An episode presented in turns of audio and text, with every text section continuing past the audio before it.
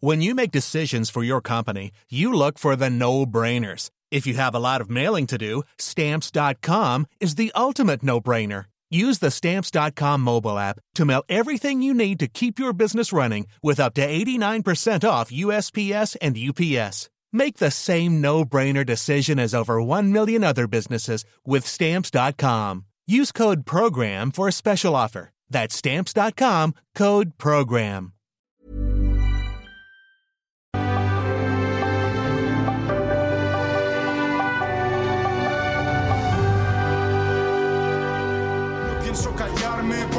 Callarme pienso con arsenales de argumentos no me siento indefenso. La voz nos encierra, idiotas que queréis. Esto no es otra guerra con la que se forra el rey.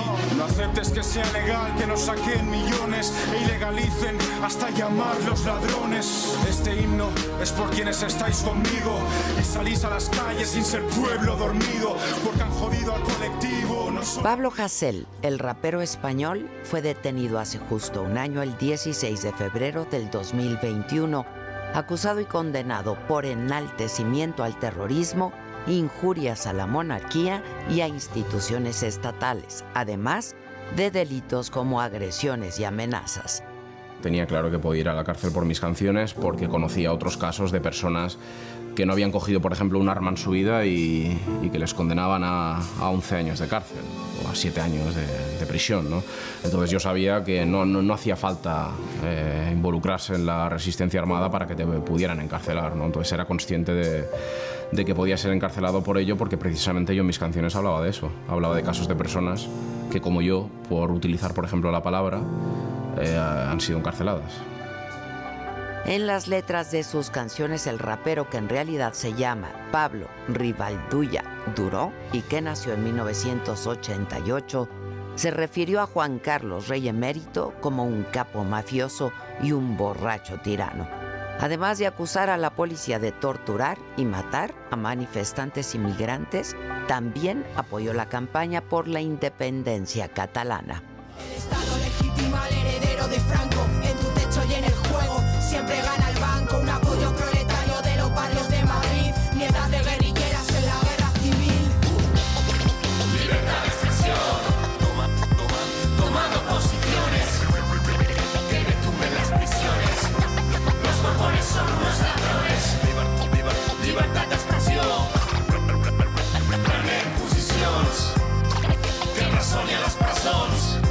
Jutges, ni fiscals, ni bombons. A la cárcel van los pobres, no la infanta Cristina. Pero medio país le desea guillotina. El rey no sabe ni hablar, ¿por qué no te callas? Pero a mí no me cierra la boca, semejante canalla.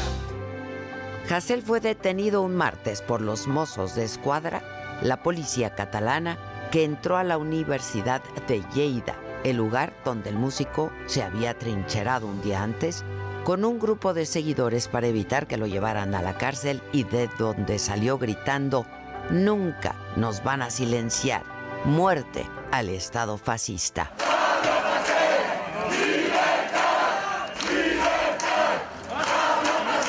Por ser una cuarta condena, los jueces ordenaron su ingreso a prisión durante nueve meses.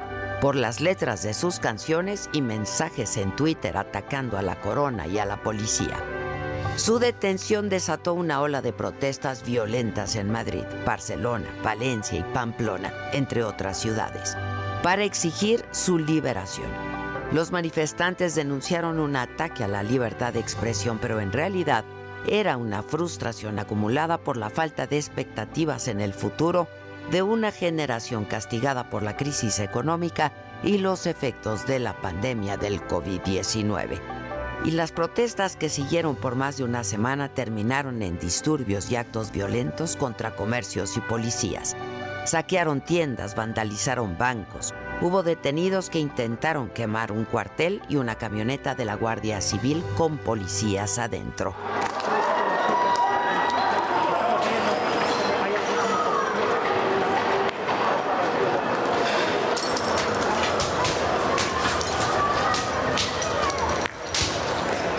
La gota que derramó el vaso fue la captura del cantante, pero los jóvenes pedían reivindicar otras demandas sociales como regular los precios de las rentas, la creciente pobreza y los recortes de derechos y libertades.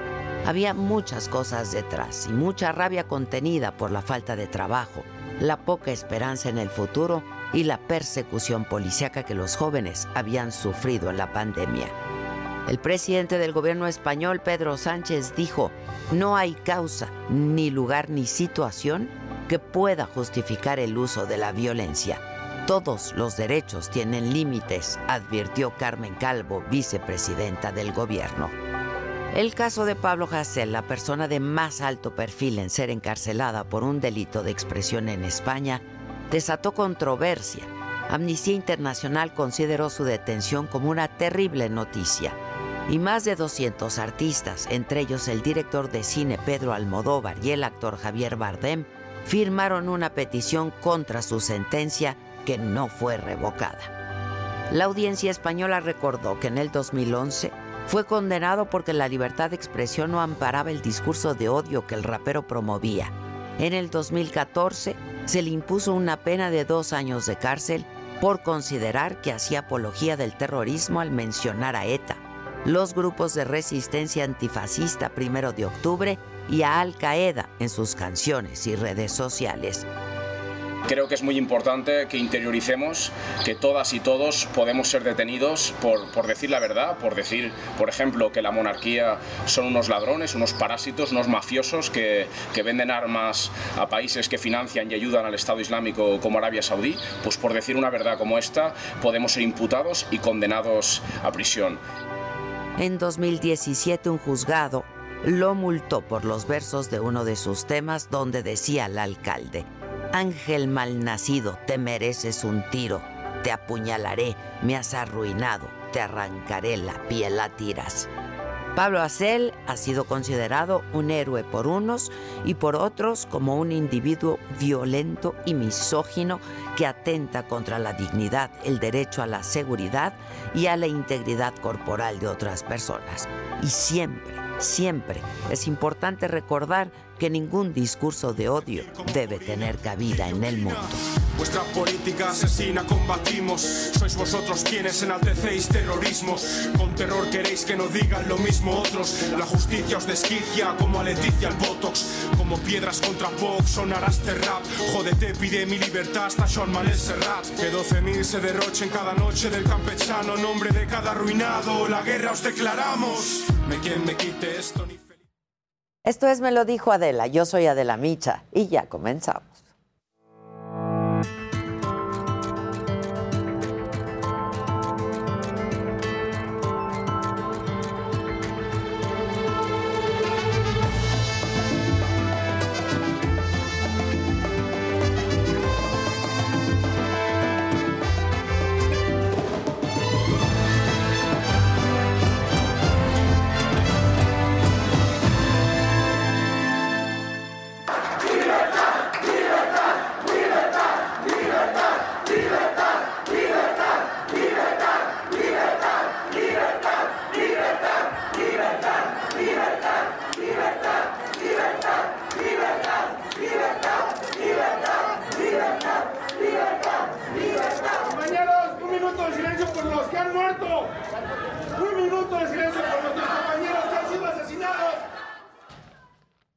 Protesta inédita.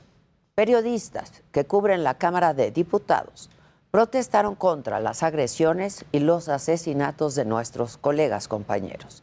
Además, le dieron la espalda a los legisladores de Morena y exigieron seguridad para hacer su trabajo, que es informar.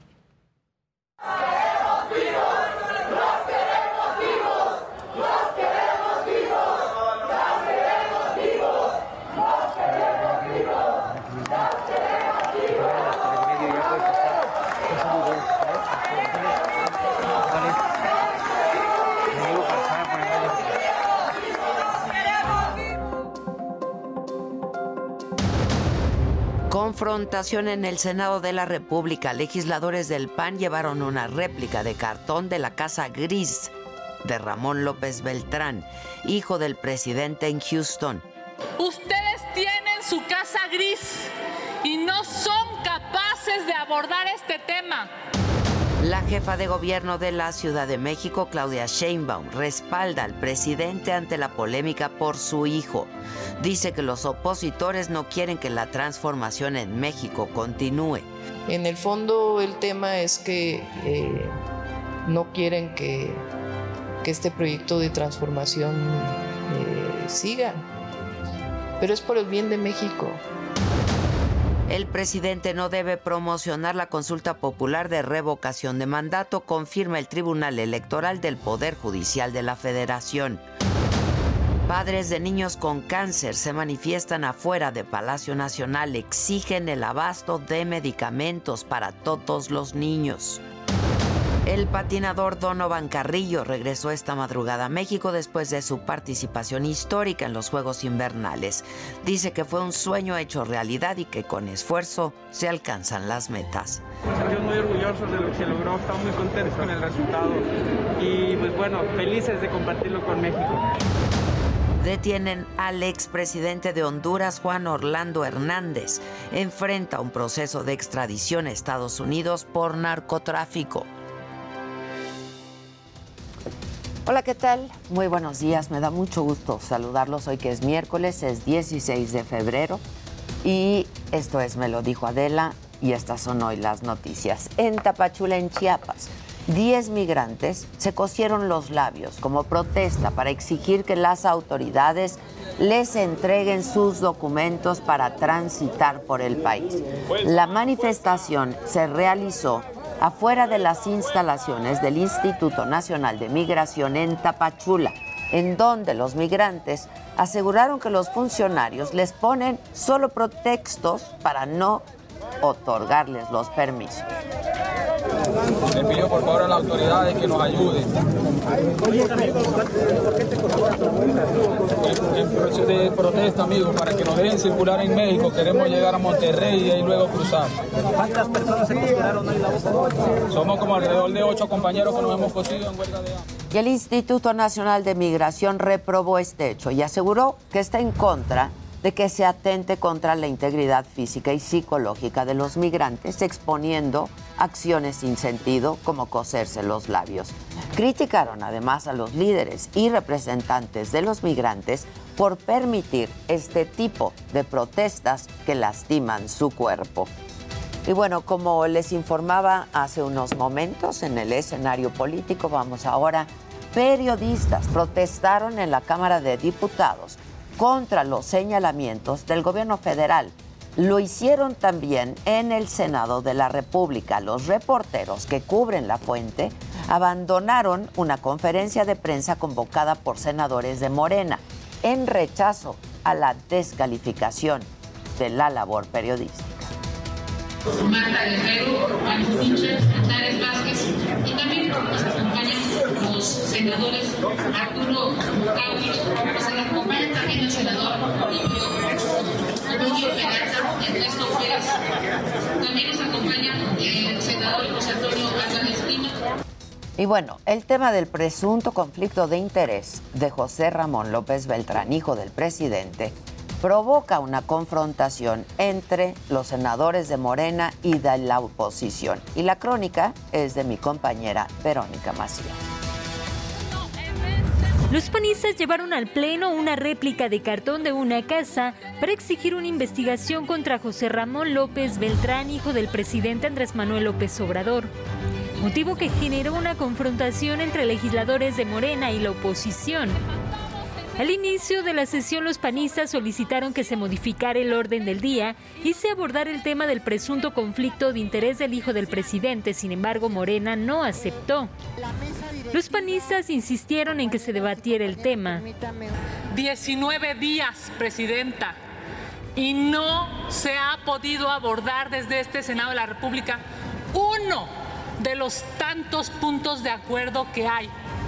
Por supuesto que ustedes van a seguir haciendo maromas para que este tema no se toque, pero México ya sabe que la corrupción en este gobierno empieza con la familia del presidente. Exigimos que haya sensatez en el Pleno del Senado de la República y que el primer punto de hoy sea la corrupción de la familia de López Obrador. La presidenta de la mesa directiva del Senado, Olga Sánchez Cordero, reiteró que ya había un acuerdo de los coordinadores para abordarlo más tarde. Los morenistas dijeron que no estaban evadiendo el tema. Nadie está negando el debate. Simplemente el procedimiento es que se apruebe el orden del día. Y una vez que se apruebe el orden del día, entramos a los temas que se aprobarán en el orden del día. Ya Por se su aprobó el atención, orden del muchas día. gracias.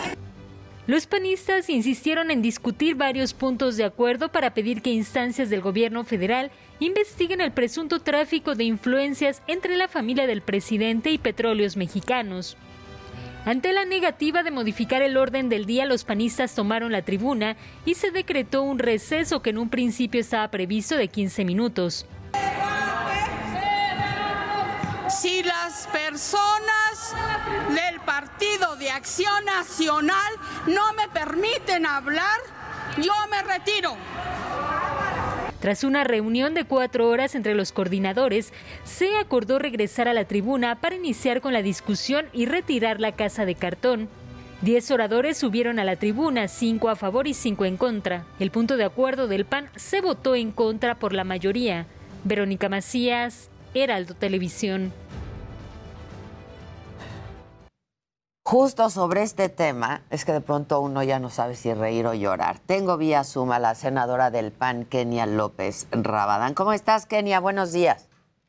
Hola, ¿qué tal, querida Adela? Efectivamente, la verdad es que pareciera en muchas ocasiones algo de, digamos, de otro siglo, ¿no? Es increíble cómo después de 19 días en el Senado de la República no habían querido abordar este tema que a la luz pues de la realidad ya todo México sabe.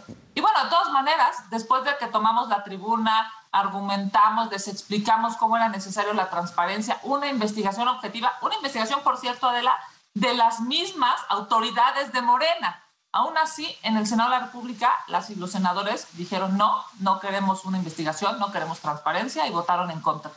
¿Cómo surge la idea, Kenia, de llevar la réplica de la Casa Gris? Me imagino que tú tuviste algo que ver por ahí. Por aquello de la creatividad. A ver. Te lo cuento, estaba yo viendo la sesión por pantalla, ¿no? Estaba, la sesión de la semana pasada la estaba viendo yo en el canal del Congreso y la verdad es que dije, es increíble que no quieran discutir este tema. Dije, bueno, si, si, si llevando la casa no quieren discutir, ¿no? Eh, digamos, vamos a hacer el último gran esfuerzo y entonces desde la semana pasada mandamos a hacer esta casa. Yo mido 1,80, ¿no? Digamos, con zapatos, mido 1,80, este, y les dije, nada más, por favor, necesito que la casa sea de mi estatura, Claro, ¿no? Para claro. que podamos visu- Es que yo estaba viendo la sesión por, por tele, digamos, por el canal, y dije, necesitamos una casa suficientemente grande para que pueda eh, comunicarse. Y la realidad es que se logró, eh, me decía un, coordinador de otro grupo par- parlamentario, es que es una genialidad. Y le dije, a ver, es que es increíble que todos hablen, todo el mundo hable de la casa de Houston y de la corrupción, menos el Senado, porque el Senado quiere seguir ocultando la verdad. De hecho, la intervención dice, pues no pueden ocultar el sol con un dedo. La realidad es que México hoy está exigiendo transparencia. Y bueno, pues este, así se dio, ¿no? Este, logramos meter la casa, además este, este, logramos que se pudiera parar, en fin, ya sabes. Hasta con alberca y todo. Con alberca, bueno, la alberca la tuvimos que ocupar para eh, tratar de detener el discurso de una compañera, porque pareciera pues que, a ver, yo entiendo que lamentablemente ellos tienen que defender al gobierno, pues es su papel, son senadores y senadoras del partido en el poder. Lo que no entiendo es por qué no quieren debatir, Adela, por qué no dar posiciones y cada quien que fije las suyas y que México se, se entere y tome su propia decisión de a quién creerle y a quién no creerle. Pero ¿cuál sería el Nosotros debate en medio de todo esto de la, de la casa? Este, eh, no debiera ser motivo de debate, sino de investigación y de explicación. Vamos, ¿qué, qué le debaten a la casa? A ver, justo es lo que pedíamos, ¿sabes? O sea, lo que pedíamos es, es más, incluso en alguna argumentación, porque fueron muchísimas, en realidad, este, digamos, todos los partidos pu- supieron a posicionar, pero lo que nosotros decíamos es que las instancias, que la fiscalía, que la UIF, que la función pública investiguen. Es lo único que nosotros queríamos. Y aún así, el partido en el gobierno, el partido de Morena y sus aliados dijeron, no, no queremos una investigación. Eh, eso es, ese es el problema, que no tendría que ser punto de debate, la verdad, tendría que ser casi casi en automático, ¿no? Que se investigue. El presidente siempre dice el que nada debe, nada teme, pues que se investigue esto que surge de una investigación periodística, ¿no? Y Albert, además, en estricto sentido, las instancias gubernamentales tienen que investigar. O sea, más allá de si el Senado dice que lo hagan o no, exacto. las instancias deben de investigar porque además son delitos que lastiman a la sociedad. O sea, no son delitos que tengan que ser presentados por una denuncia. De cualquier manera, ya fuimos a denunciar a la fiscalía, pero aún así, sin denuncia, la propia autoridad, porque estás hablando de tráfico de influencias, estás hablando de cohecho, digamos, es claro que, y lo dice la ley, esos delitos ni siquiera requieren denuncia. La propia autoridad investiga. Lo que es, digamos, inaceptable en términos éticos y en términos, digamos, de, política, es que la gente de Morena no quiera investigar, o sea, no quiera que se solicite una investigación, porque claramente, Adela, entre más explican, más enredan. Entre más sale el presidente o el hijo o la nuera, más se enredan, porque hay un claro conflicto de intereses. No puede ser que mientras los mexicanos estaban buscando oxígeno o hospitales o medicinas, pues la familia del presidente nadaba en una alberca gigante. No puede ser que mientras se generaron cuatro millones de nuevos pobres en este país, Adela, la familia del presidente pues veía la tele en una pantalla gigante y vivía en una mansión. Eso es lo que está terrible. A mí me parece que lo que está terrible es un posible conflicto de interés, ¿no? Eso es lo que habría que investigar en realidad. Porque además es ilegal. El- ¿Por qué está tan enojado el presidente, Adela? ¿Por qué lo ves desencajado fuera de sí? Bueno, la carta que mandó ayer al INAI, tú la lees y todo lo que dice es ilegal. Todo lo que está solicitando va en contra de la ley. Y la pregunta es, ¿por qué el presidente de la República es capaz de hacer una carta y pedirle al INAI que viole la ley para que le diga cuánto gana Loret de Mola? Que además el INAI respondió diciendo no nos corresponde a nosotros hacer esa investigación, ¿no? O sea, como Es ilegal. O sea, ventanilla equivocada, ¿no? Oye, Monreal, ¿cómo viste a Monreal? Porque Monreal primero, bu- bueno, después de todo esto dijo, vamos a debatirlo, quiten la casa, ¿no? Vamos a debatirlo. Este, ¿cómo viste a, a Monreal en ese sentido? Porque al final, este, pues no fue aprobado que se discutiera, ¿no? Yo, te quiero decir, eh, como morenista, ¿no? como coordinador de la bancada del gobierno, pues aguantó el tema 19 días. Si, si me dijeran el señor hizo su chamba, pues sí la hizo, ¿no? Durante 19 días hizo que este tema no se tocara en el Senado de la República. Trabajando para Morena lo hace bastante bien. Evidentemente ya ayer era imposible no hablar de este tema. Por eso les llevamos la casa de Houston al Senado. Porque si no querían escuchar, no querían ver sobre la casa y sobre el tráfico de influencias y sobre la corrupción, pues para eso se hizo necesario hacer una casa y llevárselas a la Cámara Alta de este país. La verdad es que el coordinador y su bancada, yo diría, tienen una lógica de subordinación al presidente, de abyección al poder impresionante. 19 días sin abordar este tema en el Senado de la República, eso no había pasado Bueno, nunca. Pero en Palacio lo abordan todos los días. Todos los días abordan este tema. ¿Cómo ves el manejo de crisis desde Palacio Nacional? Porque pareciera que al presidente le está saliendo bien. Es un gran comunicador, lo hemos dicho muchas veces.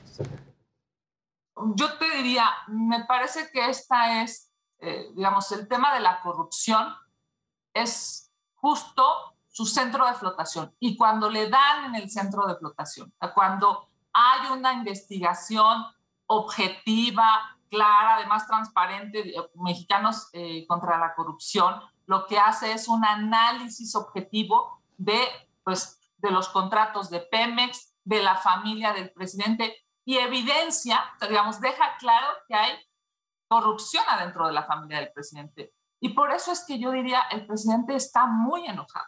Por eso el presidente hace cosas que no había hecho, ¿no? digamos, eh, había podido tener durante tres años un hilo conductor muy claro, todos los días hablando de lo que él quería, él poniendo la agenda en el país. Lleva 19 días que ya no sucede eso y evidentemente por eso es que está tan molesto, por eso es que hace cosas, eh, yo diría, que además de ser ilegales, él sabe o, se arriesga incluso a que se debata en, en, espacios de comunicación, lo que pasó en el space de las redes sociales el fin de semana, ese tipo de cosas. Él había vivido tres años bien confortables que no, que no había, digamos, tenido eh, una agenda distinta a la que él quería poner. Hoy estamos hablando en la Cámara de Diputados, en la Cámara de Senadores, en los medios de comunicación, de algo que a él es incómodo y es la corrupción adentro de su casa. Por supuesto que está fuera de sí. Oye, este está muy intenso, ¿no? Yo, yo creo que eh, así se siente el ambiente, no solamente dentro del círculo político, sino en general, muy polarizado, mucho debate, ¿no? Alguien platicaba ayer aquí en este programa que Carlos entró, Carlos Loret entró a un restaurante y todos le aplaudían este, pero yo imaginaba a Carlos Loret entrando a otro tipo de restaurante donde no ocurriría lo mismo. Pero también percibo mucho ruido y mucha estridencia de las partes. ¿Coincides? Hay mucha estridencia. Totalmente, totalmente. Y a ver, ¿cuál es el tema? Es que se ha polarizado al país, Adela, desde el propio gobierno. A ver, esta estigmatización que hace el presidente de la República entre fifís y no fifís es terrible porque todos somos mexicanos. No puede haber una, digamos, una separación de seres humanos desde el gobierno, no debería, porque entonces lo que pasa es que de manera natural los seres humanos queremos ubicarnos en uno u en otro espacio. Y eso es terrible porque un gobernante lo que tendría que hacer es unir al pueblo, unir a los ciudadanos, unir a quienes pagan impuestos, unir a los adolescentes para un México mejor. ¿Por qué está tan dividido este país? Lamentablemente porque la división se hizo desde la tribuna presidencial. Ahora, sí, evidentemente nos toca a todos reconciliar. Lo que sucede, digamos, en términos reales es que en medio de un tema que le da en el centro de flotación al presidente, como es el tema de la corrupción adentro de su familia, pues la oposición, porque ayer, por ejemplo, toda la oposición votamos unida, me refiero a PAN, PRD, PRI, Movimiento Ciudadano y los eh, senadores independientes, todos votamos unidos para que se investigara. Claramente, pues la oposición necesita dejar claro que el discurso del presidente Adela es un discurso hipócrita, porque no es real, porque este discurso de solamente necesitamos un par de zapatos para vivir, pues es terrible que a su propia familia nunca le quedó claro. Porque no solamente no necesitaron un par de zapatos, necesitaron una mansión en Houston, necesitaron una alberca gigante. Me parece que eso no lo puede hacer Adela. El 99% de los mexicanos nunca lo podrá hacer en toda su vida. Entonces, obviamente, esta polarización, digamos, hoy está más marcada que nunca, pero también es cierto que el presidente está bajando en las encuestas. Este presidente que era genial comunicando, está bajando en las encuestas y yo creo que también en eso estriba su enojo, su desesperación, su molestia. Porque va a haber 30 millones de mexicanos sí le creyeron el discurso de la honestidad, sí le creyeron que iba a hacer un país más seguro, además sí le creyeron que iba a haber más empleos. Y la verdad es que no hay dinero en el bolsillo de los mexicanos Estamos viviendo el país más inseguro en la historia de México desde que tenemos indicadores. Claramente hoy no hay una posibilidad real de ejercer tu derecho a la salud. Sigue sin haber eh, vacunas para los menores de 15 años. Entonces, entre lo que dijo y lo que hace, pues hay una diferencia brutal. Y peor aún, en este tema de la corrupción, que él pues digamos, abanderaba desde hace 20 años. Es el corazón, es el corazón de su proyecto de nación, ¿no? Y le da en su corazón que su familia, ¿no? eso es yo creo que por eso está tan, digamos, tan... Pero sí, yo, yo, yo, yo percibo mucha estridencia y veo mucha estridencia por todos lados, ¿no? La verdad.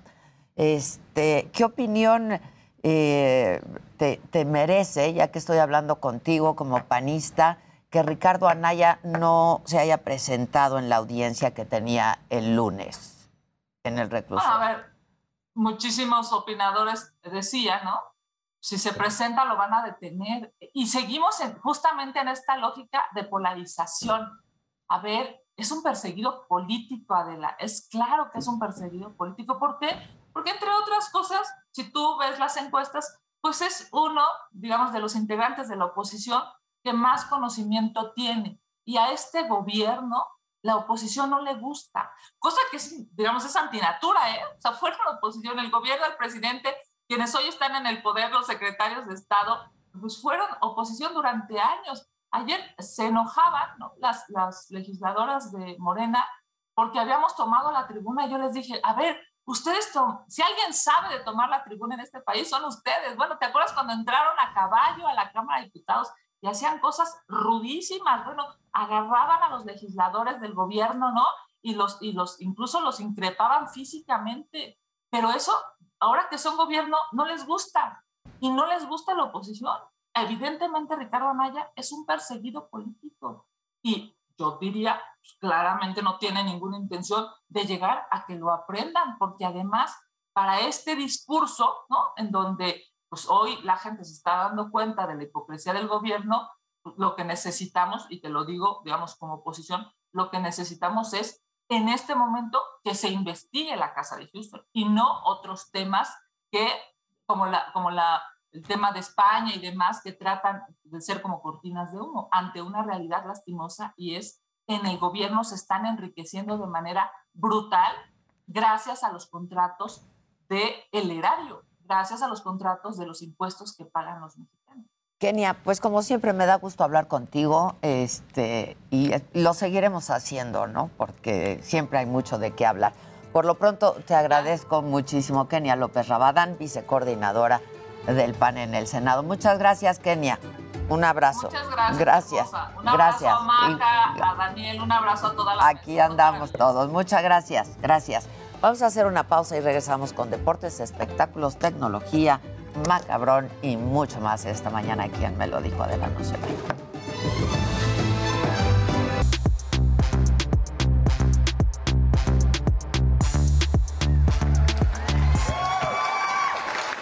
Buenos días a todos. Buenas. ¿Cómo les va? Muy bien, muy bien.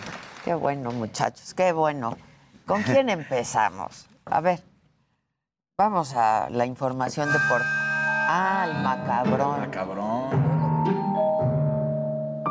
Están calladitos hasta que tú dices. Mira, a mí la cabina no me importa. Que pongan lo Pues que no, quieran. Tú Pues di no. que va. Pero esperen a escucharme para que entonces pues podamos seguir el, la estructura. La estructura. Y el contenido. Pero bueno, ya vistieron el programa. La crinolina del macabrón viene. ¿Por qué Dios me hizo así? Dice este niño. ¿Por qué Dios me hizo así? ¿Cómo te hizo? Así, huevón. ¿Cómo te hizo? Así, huevón. Está desesperado y quiere una explicación de Dios. Yo, yo A también ver, la que quiero de muchos temas, niño. A ver, contesten. A ver, ¿por qué Dios me hizo así? Está padrísimo ese niño. A ver otra vez. Viene. ¿Por qué Dios me hizo así? ¿Cómo te hizo? Así, huevón. ¿Por qué Dios me hizo así? ¿Cómo te hizo? Así, Aparte yo, en serio, siento mucho por él porque se ve que está haciendo la tarea. Sí. Es algo haciendo. Hacer la tarea. Sí, ya, ya. No debería de existir hacer tarea. Es muy de otro siglo la tarea. Ya fuiste a la escuela mediodía, ya. Yo siempre fui una avanzada a mi época, nunca la hacía. Esto ya no se va a usar. En un momento esto ya no, se va No a usar. debería, la verdad. Los países escandinavos no tienen. Pues claro que no. Pues ya fuiste a la escuela a mediodía. Y luego te quedas a veces más para hacer algún Ah, tipo de sí, deporte. claro. El after school. El after el after Tantos ejercicios que, que hay se que vivió. el niño, el que levantaba la mano y maestra, no nos va a dejar más tarea. No nos va a Graben esto. tarea. El Baldor me encantaba. Graben esto para los hijos de Luis G.I.G. La tarea ya no. Ya se Está bien. estuvo. Está bien. No, Jimmy, no, decía Luisito. está muy No nos difícil. Maestra, ¿nos va a revisar la tarea? Exacto. No, no. De veras ya no debería de existir. Los niños tienen que tener otras actividades distintas a estar Haciendo ahí espirales. escuela. Sí, lléname esta plana. No. El pastito. El pastito. El pastito. Bueno, Bueno, otra este, rapidito. No sé si ustedes hayan amanecido con hambre, pero ellos sí. Y no, no, no, no hablo de los de la mañanera que les pasan la pregunta. No, no, no. Hablo de estos gatitos. No se confundan, compañeros. Ah. Wow. No, pero es un ataque. Y esas uñitas duelen horrible. cañón. Pero van a lo que Y van. aquella. Ella está terminando de prepararla, ¿no? La neta. Y dice, pues ya, Ay, está ya se subieron, pues ya. Ay, le está costando trabajo. Sí, él ya no le va a tocar nada. Lo logró. Pobrecito. Así estoy yo con mis cinco perros. Así te vi yo. Ah, la sí te vi ayer en. Instagram. Está padrísima, ¿verdad? La Ayer foto. estaban bien portados, o eso parecía. Sí, en la a- foto. hay ratos en los que así está. Espero que no haya costado trabajo es- esa foto. La verdad te Sí, voy a ¿cómo hiciste contar para que se quedaran fue. quietecitos? Yo estaba así y Jasbet estaba en la casa y me dijo, está pa' foto, jefa. Está pa' Está pa' foto, foto. con sus cinco perrillos. ¿Ves que ese sillón Sí. tiene un imán? Tiene un imán Es muy ese cómodo y entra el Y solecito. entonces ya tomó la foto y me encantó y la subí. Porque estábamos... me gusta, a mí me gusta. Así estábamos los, lo- lo- las cinco perras, incluyéndome y mi perro. Samantha creció. Está o sea, preciosa está preciosa Samantha. Samantha. Todas las perritos. Es que a Samantha hace mucho que no la veía, desde que creció. estaba así, mira. Sí. Así, Así, desde- como así, tías. como desde que estaba así, yo no veía a Samantha. Bueno, viene otro. Bueno, Google Maps, este, pues ha cachado a mucha gente, ¿no? Cuando captura ahí este, las calles y entonces, pues le tocó un accidente que se hizo viral y hasta música le pusieron a esto de Google Maps. Me encanta que pongan esa canción cuando alguien choca. Nunca se rindió entre estrellas de cartón. Perdí la ilusión. Eso, ¿cómo puede pasar eso? Eso es padrísimo. Y de pronto. ¡Ah! Está increíble. El destino. El destino, destino, el destino. El que sigue, por favor. Ay, lo que quieras, Jerry. Es la ruleta. La ruleta. Viene. Ade, muy buenos días. Buenos ¿Cómo estás? días, Qué guapa, Ade. que te mandó Días, saludos. Kenia. Sí, sí. Es que la conozco, colaboramos mucho tiempo. Ajá, sí, se conocen Es bien. gran, gran persona, muy A mí me cae muy bien, la verdad. Política es muy buena. A mí me cae muy, muy bien. Exactamente. Luigi, Maquita, ¿cómo Buen están? día. ¿Qué onda? El nuevo héroe nacional llegó a nuestro país. Ya llegó. Ya llegó, Donovan Carrillo, todo el mundo lo aplaudió, lo fueron a recibir al, al aeropuerto y toda la gente volteada al 100% con Donovan y esperemos, lo hemos dicho aquí, que empiecen a, a llegar los patrocinadores y que lo busquen. Él ya lo dijo. Acuérdense, la pista de patinaje Exacto. Donovan. o Donovan. o Donavan o como quiera. O como La de. San Jerónimo, quieran, que la- ya la cambien. Sí, que le hagan un- hombre. Oye, sería buenísimo. Y estas fueron las palabras de Donovan. Viene. Aprendizaje que me deja mi participación en Beijing es muchísimo. El tener la oportunidad de competir codo a codo entre los mejores patinadores del mundo en los deportes de invierno es algo muy, muy único y es algo a lo que le hemos sacado muchísimo provecho porque el tener la convivencia de, de saber qué es lo que comen, de saber cómo calientan, de saber todos y cada uno, a veces hasta los secretos que hay detrás de la preparación de un deportista, puede ayudarnos a nosotros a complementarnos para mejorar nuestro rendimiento y para siempre buscar ser mejores. Eh, ahora sí que me quiero sorprender a mí mismo. Yo creo que se vienen cosas bastante importantes. No me quiero poner un límite. Algo que siempre me ha gustado y es una parte que me identifico es el siempre buscar más. Entonces, por el momento, eso es la meta, buscar más. Estoy, estoy seguro de que se vienen cosas muy grandes con la ayuda de mi entrenador, Gregorio Núñez. Vamos a seguir cosechando frutos que en algún momento van a ser orgullosos. Fíjate, Ade, que en esta a veces la gente no pone atención, pero él lo dice muy bien. Conviví con los mejores del mundo, vi sus entrenamientos, vi lo que comían, vi cómo se preparaban. Claro, eso es un gran Lo comparé con lo que me dan a mí. Sí, exactamente. Sí, eso es muy triste comparar, Oye, pero ahí y dice. muy triste Messi ayer, ¿no? Sí, Messi ayer falla un penal en la Champions League. Todo el mundo estaba esperando y además rompe una racha que tenía de penales contra el Real Madrid.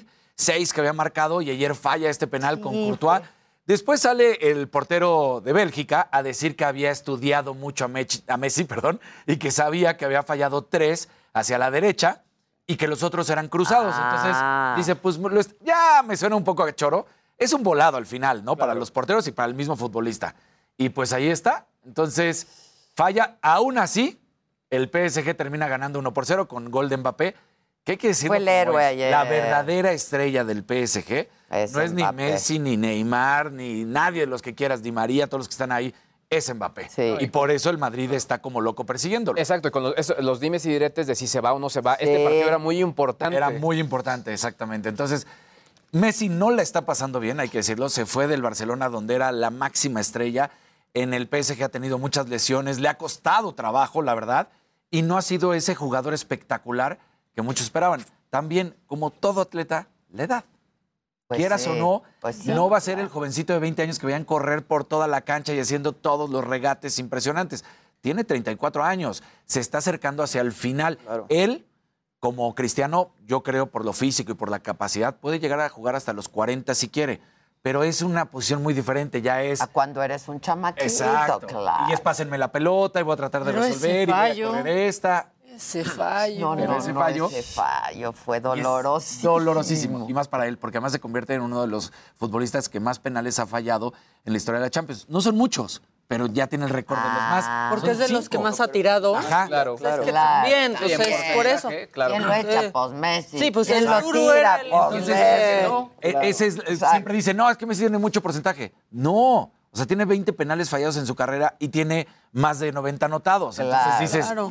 no. Si el coche más robado siempre es el más vendido. Claro, exactamente. perdón. Claro. Y bueno, ¿te acuerdas que hemos hecho esta curaduría de, de los mejores videos? Viene, bueno, viene. aquí va. Ayer lo amé, ¿eh? El- este es un poco más para el metaverso. A ver, viene con lo interesados que estamos en el metaverso.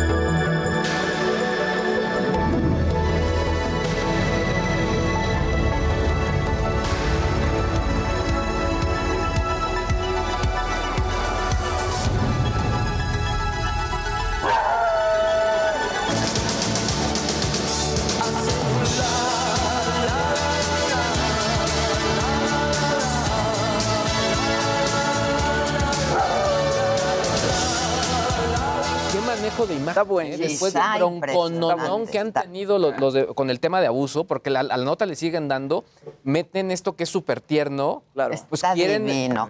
Pues ya que estamos el contigo, señor Luis. el que sigue, Luis, El por favor. El que el- sigue, el por favor, el gol ahí. La que sigue, por favor.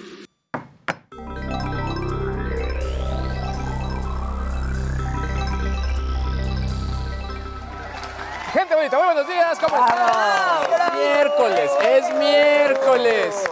¿Qué día es hoy, Luis? Miércoles, porque ayer me estaba adelantando, pensé que era jueves, pero no, es miércoles, es miércoles. A ver, hemos hablado de los distintos equipos, de hecho la gente me dice, oye, tus tres teléfonos no son dos teléfonos, y bueno, en este momento les presento otro más.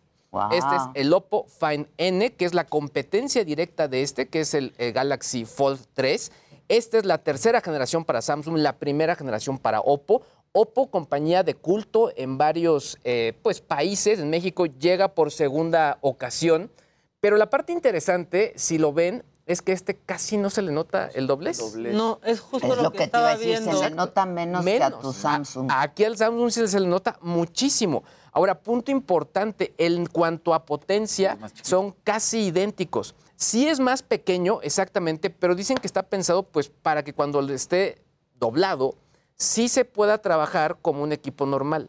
Sí, le- sí me han mencionado, y de hecho lo han dicho, chiquito pero rinconero. Este equipo, este equipo. La Está verdad, bonito, ¿eh? yo pensé que ya no, ya no me lo iban a mandar, pero bueno, llegó y la verdad se ve muy bien, el diseño bueno y creo que bueno, va a ser de estos equipos que sí va a romper el mercado de este segmento. ¿Por qué? Porque no va a ser muy barato, pero sí más barato de lo que podría presentar. Pues se eh, está posicionando mucho, ¿no? O sea, se está empezando mucho. a competir. Llegaron por segunda ocasión al país con muy buena inversión y además patrocinando varios, varios, eh, digamos que eventos. Están haciendo publicidad con Maluma. Publicidad, Exactamente. Y aparte sí te cabe doblado, ¿no? Aquí en, en el saco. Dependiendo, dependiendo el que le guste, que, que le guste así, sí, ¿Te sí lo cabe. puedes guardar doblado? Sí cabe, mira, ¿le quieres probar? Sí cabe, no.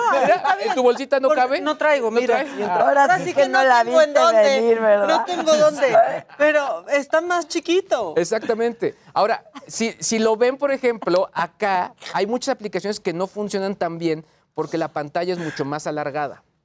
Ah. Y esta es una pantalla, en cuanto está doblado, mucho más convencional. Queda como un iPhone chico, ¿no? Queda como Sí, un iPhone chico. sí, está bien o sea, bonito. Exactamente.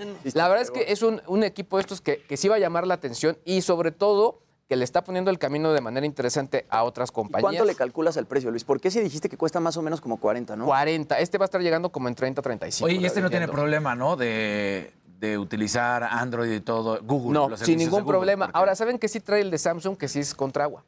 De hecho, lo- eh, ahí hicimos varios demos donde se puede Y ese no mojar, tiene esa regadera, etcétera. certificación. Este no, este no tiene ningún tipo de certificación. La batería sí le dura un poquito más, básicamente eh, se adapta para una jornada normal, pero bueno, creo que esta es la, la muestra de lo que está ocurriendo en cuanto a las tendencias y la verdad se los dije y esto para mí es la parte más importante en cuanto a... Ahora, ¿crees que Apple se sume pronto a hacer algo así? Yo creo que no muy pronto, honestamente. No pareciera, Sí, ¿no? Como no, que ya no lo quieren. sacado. Honestamente, y viendo lo que han presentado y los rumores, creo que se va a meter mucho más por lo que puede vender en cuanto a contenido en, el- en todo el tema del metaverso y con el tema de VR y, y estos eh, lentes y, y sensores que en este tipo de pantallas, honestamente. Ya. Y uno- una, una otra nada más para, para cerrar este, este bloque. eh, Coinbase, una compañía eh, norteamericana, anunció que está en una campaña importante, un proyecto beta, para que los migrantes en Estados Unidos, mexicanos, puedan mandar al país remesas a través de criptomonedas. Eh, la gente que esté en México también tiene que tener una cuenta de Coinbase y si ellos deciden, la cambian inmediatamente en pesos o eh, se la pueden quedar para que se quede ahí en criptos. Está bien interesante porque, Ah, bueno, ¿eh? porque pues básicamente fue lo que propuso Nayib Bukele en El Salvador. En el Salvador. Eh, sí. Es básicamente el mismo modelo, nada más que aquí es un tercero el que está proponiendo esto. Sí están mencionando que no van a cobrar comisión hasta eh, durante el mes de marzo. Posteriormente no mencionan la comisión exacta, pero sí dicen que sus comisiones versus otros sistemas de pago serán menores. Sí, eh, pero está, está interesante. Que siguen bajas las criptos, ¿no? Siguen bajas, sí, la verdad. Subido. No hablemos de eso. No hablemos de eso. Híjole. Pues ya, ya- Por ustedes, ¿eh? Yo no tengo. Ah, bueno. Ah. Sí, yo al momento yo diversifiqué y no he perdido, pero sí está, no- Sí. pero no he subido nada. O sea, No. El que sigue, por favor, trae La que chisme sigue, de favor. lavadero. Pues un poquito, ya nada más para cerrar ese tema que ya, ya nos extendimos.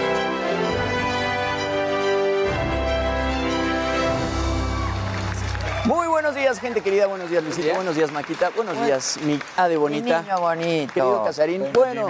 Eh, pues Belinda ya rompió el silencio sobre su separación con Cristian Nodal. Fue la noche de ayer que publicó un comunicado en su cuenta de Instagram que dice, Beli fans, quiero agradecer todo el amor y apoyo incondicional que siempre me han demostrado. Estos días han sido difíciles. Ustedes más que nadie saben que soy una persona introvertida porque trato de cuidar mi corazón, pero inevitablemente me duele y mucho. Les pido que nuestra energía sea amor y respeto hacia los demás. Empiezo una nueva etapa en mi vida concentrándome en estar bien, tanto espiritual como profesionalmente. Cierro este ciclo aprendiendo que el día que una mujer pueda no amar con su debilidad, sino con su fuerza, no escapar de sí misma, sino encontrarse, no humillarse, sino afirmarse, ese día el amor será para ella como para el hombre fuente de vida. Así dice Belinda. Y bueno, mientras tanto, todo, mientras todo esto está pasando, Nodal también está empezando una nueva etapa. Y es que ayer se reveló que firmó contrato con Sony. Tenemos que recordar que el año pasado tuvo broncas con Universal Music, este, porque Nodal quería sacar música. Él publicó diciendo que quería sacar música, pero que era la disquera la que le estaba impidiendo sacar música. Le decía que no. Ajá, un juez había determinado que tanto medios de comunicación como promotoras, como plataformas digitales, empresarios y artistas no podían usar o difundir la música de Cristian Nodal, así como tampoco comercializar su imagen por una supuesta exclusividad y cesión de derechos a favor de Universal. Como lo sea? comenté ahorita, como lo comenté ahorita, en algún momento Cristian Nodal sacó una rola que se llama Sinvergüenza, eh, sin el permiso de Universal Music, y también estaba metiendo en broncas a Belinda porque Belinda produjo ese videoclip. Entonces, de todas maneras, eh, Nodal logró revertir toda esta situación en noviembre del año pasado, pero ahora ya firma contrato con Universal Music. Ese es el video que, que produjo Belinda. Y bueno, ahora pues unas puertas se cierran para Nodal, pero otras se están abriendo Y por lo menos bien en el guapo, tema ¿eh? musical. Belinda Es lo no que le debe nada. decir. La verdad, junto a Belinda, es otra persona desde que empezó a andar con Belinda. Le dejó buenas cosas. No, la Excepto los verdad. tatuajes, lo marcó, ¿eh? Sí, Sí, sí, eso sí. pero la neta es otra persona. Se ve muy diferente, se ve muy bien.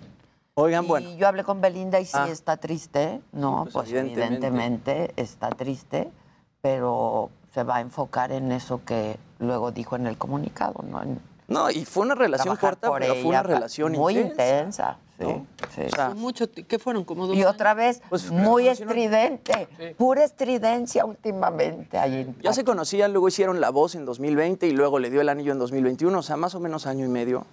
Y No, pues sí duele. sí, sí. La verdad, duele.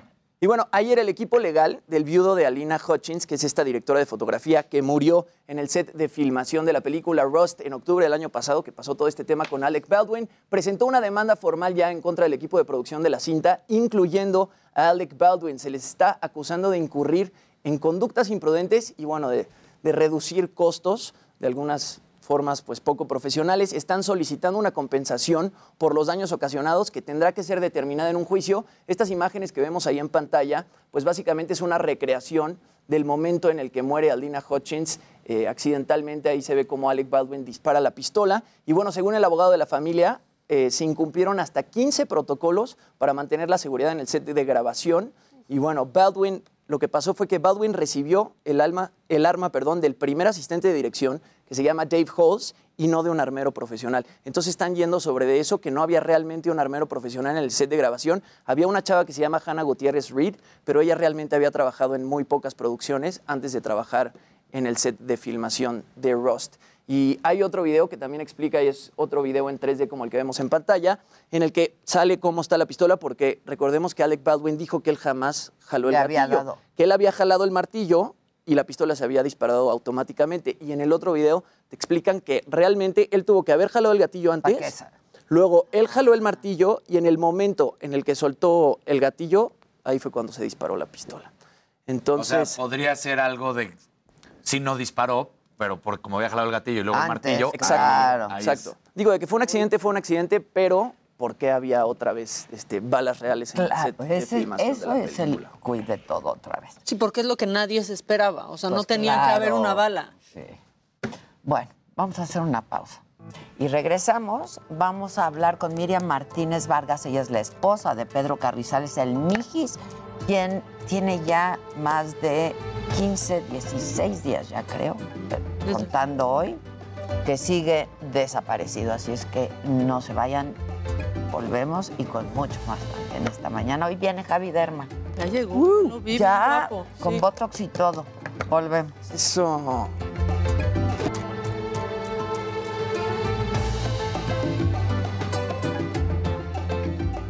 ¿Qué tan inseguro es México? Pues tanto que hasta los aguacates corren peligro.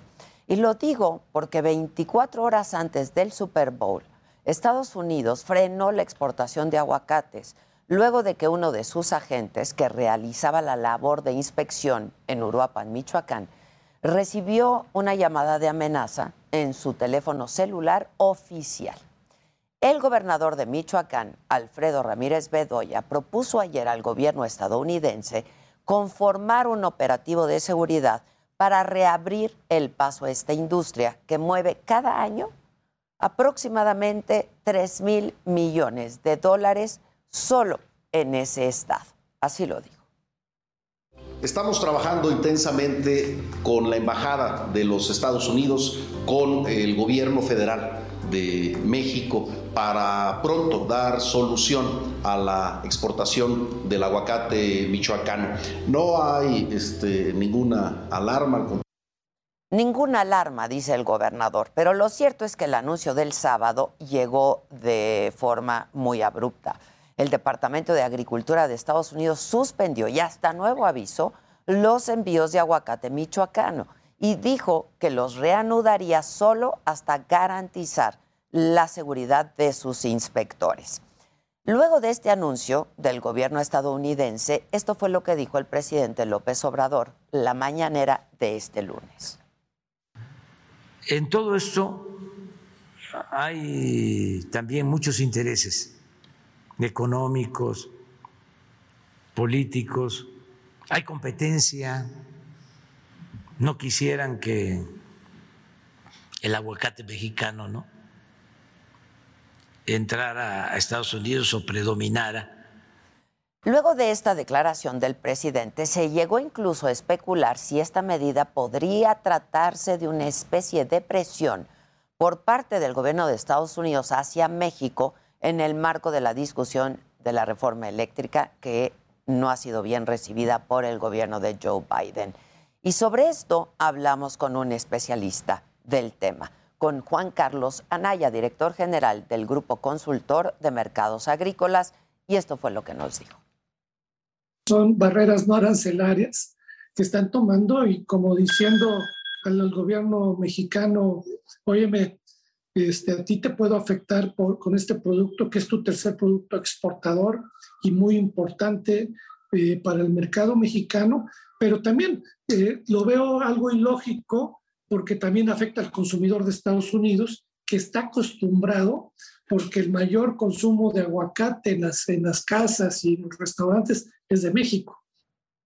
Por su parte, el gobernador de Michoacán reveló que la llamada de amenaza contra el agente estadounidense salió de un penal en Ecatepec, en el Estado de México, y agregó que hay un segundo conflicto. Se detectaron intentos de productores de Puebla de llevar aguacate de sus tierras a Estados Unidos a través de empaques de Michoacán. Esto es ilegal y se conoce como triangulación de aguacates. Así lo explica también el especialista Anaya. Pero ya traían algunos indicios de que había ese tipo de situaciones, cuestión que la PIAM, que es un organismo muy serio, estaba preocupado que algunos empaques estuvieran usando aguacates de otras entidades que no está permitido por el protocolo para exportar al mercado de Estados Unidos. Y creemos que este tema de esa llamada fue de alguien, algunos hablan que fue de una cárcel, de algo, seguramente alguien que el inspector detectó por las guías y todo que era aguacate, que no era de Michoacán, y seguramente hubo alguna amenaza o alguna situación que lo que provocó es este, que definiera el Departamento de Agricultura retirar a sus inspectores, a que se concentraran en Europa y que pararan las exportaciones. Michoacán es el único estado certificado para exportar aguacate a Estados Unidos, por lo que de inmediato la Asociación de Productores y Empacadores Exportadores de Aguacate de México aseguró que también van a revisar los protocolos de seguridad. mientras que del lado más vulnerable permanecen las y los agricultores, que desde hace varios años han lanzado este grito desesperado de ayuda y los han obligado a organizarse en autodefensas por las constantes amenazas de la delincuencia organizada. Eh, estamos muy amenazados por lo que es el cártel Jalisco Nueva Generación. Estamos en un, en un momento de alerta, en un foco rojo. Tenemos muchas amenazas por, por parte de Cotija para acá. De hecho, pues nosotros estamos queremos que nuestro producto llegue sano y salvo hasta manos del, de lo que es el empacador para que no haya robo, porque nos roban camiones con aguacate y allí pierde el productor y perdemos todos. La industria aguacatera es una víctima más del crimen organizado en este país. Hace tres años se nos dijo que viviríamos en paz porque quien llegaba al gobierno representaba la esperanza. Pero lo cierto es que no bastan las buenas intenciones y la esperanza en Michoacán más bien se ha convertido en una pesadilla que obliga a blindar hasta lo que nace de la tierra. Esto es Me lo dijo Adela y seguimos con más a través del Heraldo Televisión y nuestras plataformas digitales. Confrontación en el Senado de la República. Legisladores del PAN llevaron una réplica de cartón de la Casa Gris de Ramón López Beltrán, hijo del presidente en Houston. Ustedes tienen su casa gris y no son capaces de abordar este tema. La jefa de gobierno de la Ciudad de México, Claudia Sheinbaum, respalda al presidente ante la polémica por su hijo. Dice que los opositores no quieren que la transformación en México continúe. En el fondo el tema es que eh, no quieren que, que, este proyecto de transformación eh, siga, pero es por el bien de México. El presidente no debe promocionar la consulta popular de revocación de mandato, confirma el Tribunal Electoral del Poder Judicial de la Federación. Padres de niños con cáncer se manifiestan afuera de Palacio Nacional, exigen el abasto de medicamentos para todos los niños. El patinador Donovan Carrillo regresó esta madrugada a México después de su participación histórica en los Juegos Invernales. Dice que fue un sueño hecho realidad y que con esfuerzo se alcanzan las metas. Estamos muy orgullosos de lo que se logró, estamos muy contentos con el resultado y pues bueno, felices de compartirlo con México. Detienen al expresidente de Honduras, Juan Orlando Hernández. Enfrenta un proceso de extradición a Estados Unidos por narcotráfico. Hoy en la mañanera y sobre la manifestación de ayer de periodistas en el Congreso por las agresiones contra comunicadores desde el Ejecutivo, el presidente aseguró que respeta el movimiento y dijo que la responsabilidad de su gobierno es cuidar a los periodistas y a la ciudadanía en general, pero reiteró que va a seguir defendiendo su proyecto de nación porque la libertad de expresión no es de un solo grupo. Y si no, este, pues ofrecemos disculpa por las molestias que causan nuestras acciones, nuestro proceder, pero vamos a seguir. El presidente evadió la pregunta sobre supuestas irregularidades en la construcción de la nueva fábrica de billetes del Banco de México en Guadalajara y comenzó otra vez a descalificarnos a todos los comunicadores. Ahora nos ha llamado periodistas famosos. Aseguró que estamos en época de mentiras y guerra sucia desde los medios y subrayó que la autonomía no es sinónimo de impunidad. Incluso dijo que no solo es en México, también criticó a la prensa internacional. En el caso Loret de Mola, no es un asunto de afectar o dar a conocer lo que gana un periodista, es que ese periodista está vinculado, entre otros negocios, con el de la venta de medicinas y de equipos médicos. Sobre este mismo tema, el presidente dijo que a los periodistas famosos solo nos importa defender la corrupción porque no saben o no sabemos lo que sufren los comunicadores en campo. Insiste en que revelemos cuánto ganamos por tapar, dijo a los privilegiados y a la mafia del poder.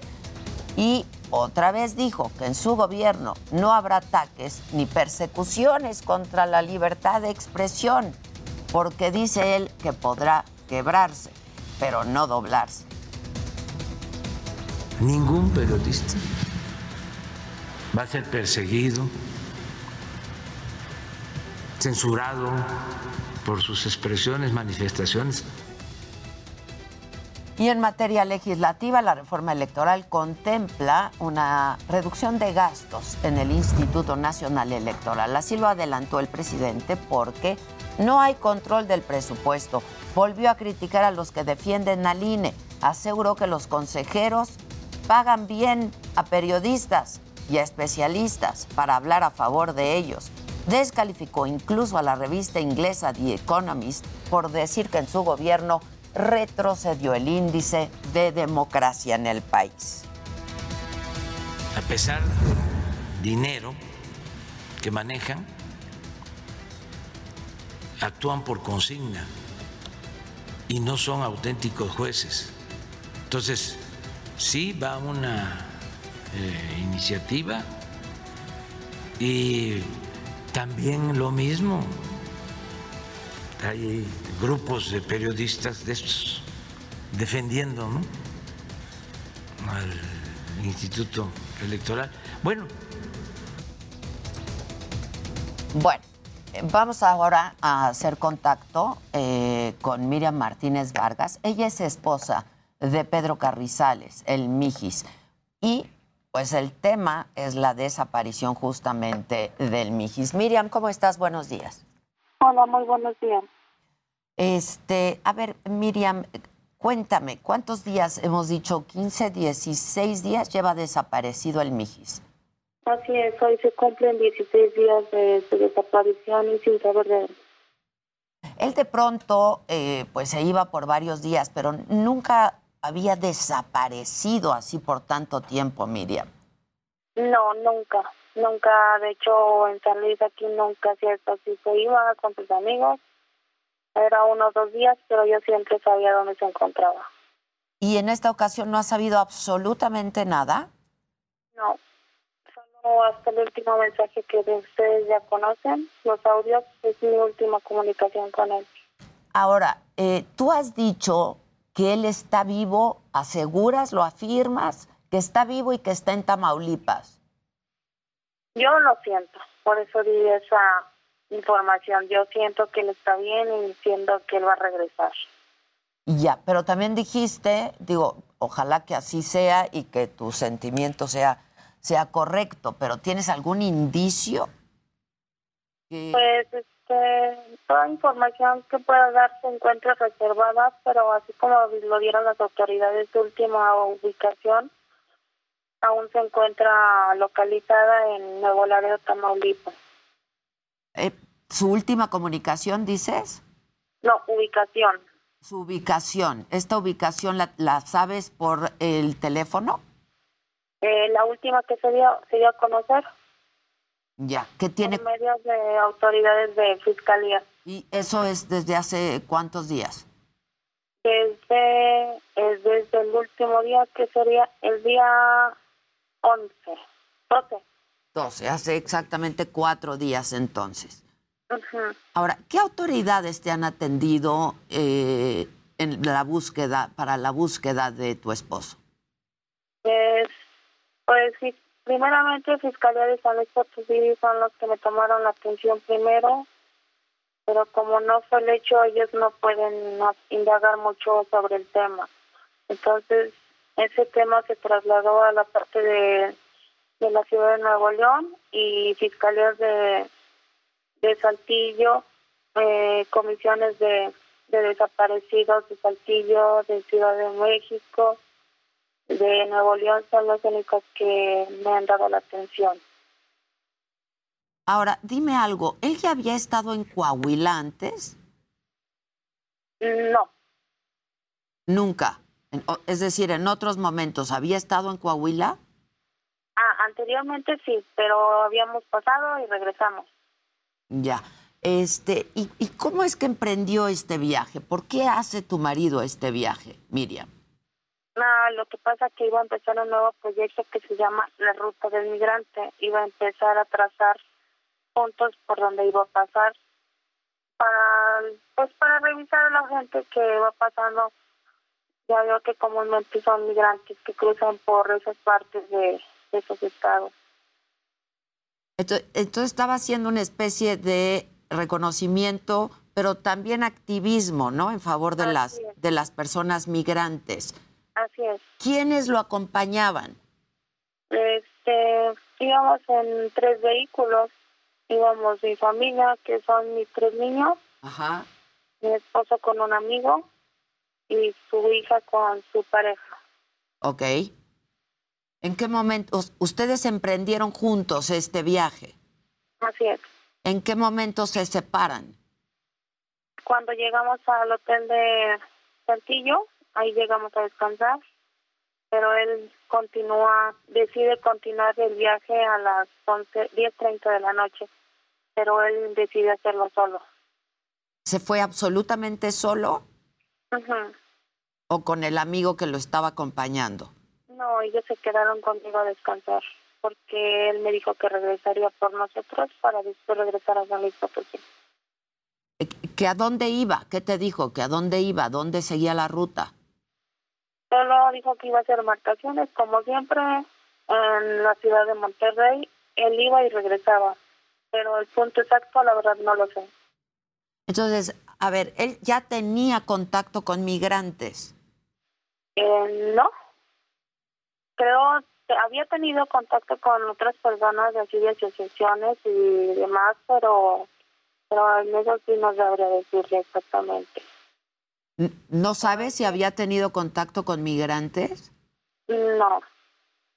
Solo sé que lo como todos lo saben, él iba a trazar la ruta, eh, pues su él era ver las necesidades y lo que, pues, pues sí, las, lo que tienen los migrantes, el peligro, checar que cómo, cómo pasan para poder hacer sus traslados y qué situación lleva para poder cruzar de un país a otro.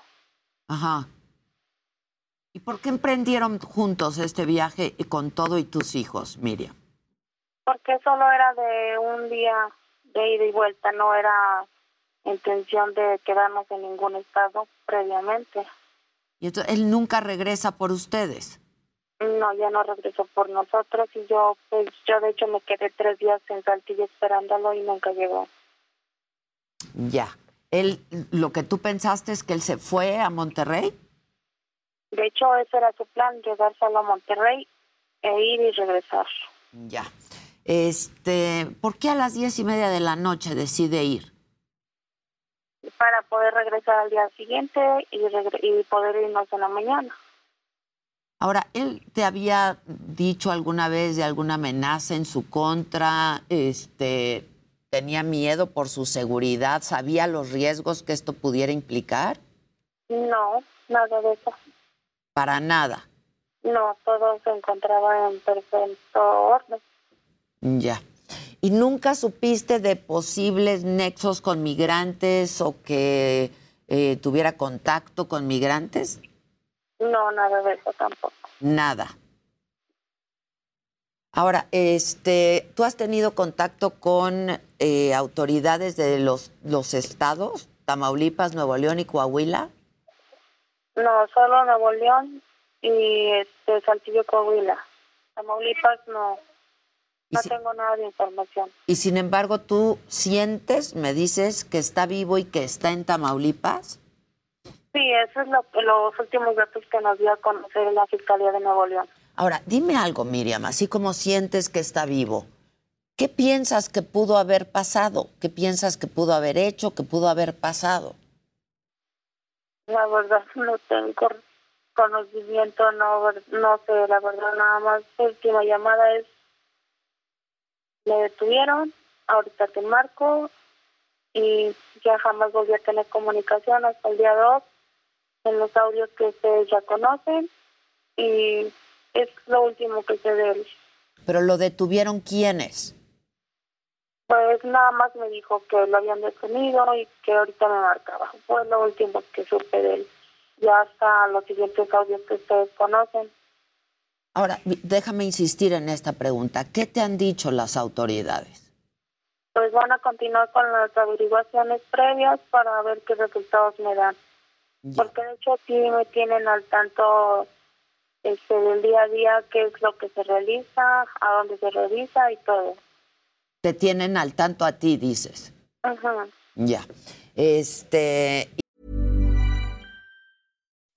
When you make decisions for your company, you look for the no brainers. If you have a lot of mailing to do, stamps.com is the ultimate no brainer. Use the stamps.com mobile app to mail everything you need to keep your business running with up to 89% off USPS and UPS. Make the same no brainer decision as over 1 million other businesses with stamps.com. Use code PROGRAM for a special offer. That's stamps.com code PROGRAM.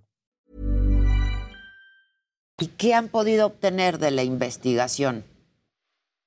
Pues esa, pues como le comento, es reservada y si no puedo hacerle mucho énfasis, que es lo que me dan a conocer. Pero esto, te- te- lo, lo que te han dicho, Miriam, eh, y con lo que te han dicho, que, que han arrojado, la información que ha arrojado estas investigaciones, ¿sigues pensando que está vivo? Podría ser que sí, pero no podría asegurarle al 100% Ya. por el de seguridad de él. No, no puedo dar más informe. ¿Cómo estaba de salud? ¿Ya bien? Estaba un poco enfermo, la verdad. Ajá. Y En cuestiones de su cáncer, pues ella tomando su tratamiento, igual con lo del azúcar, su tratamiento como todos los días. Bueno, pues vamos a seguir estando, estando atentos a, pues a su paradero. Ojalá que esté vivo y que pronto sepas de él.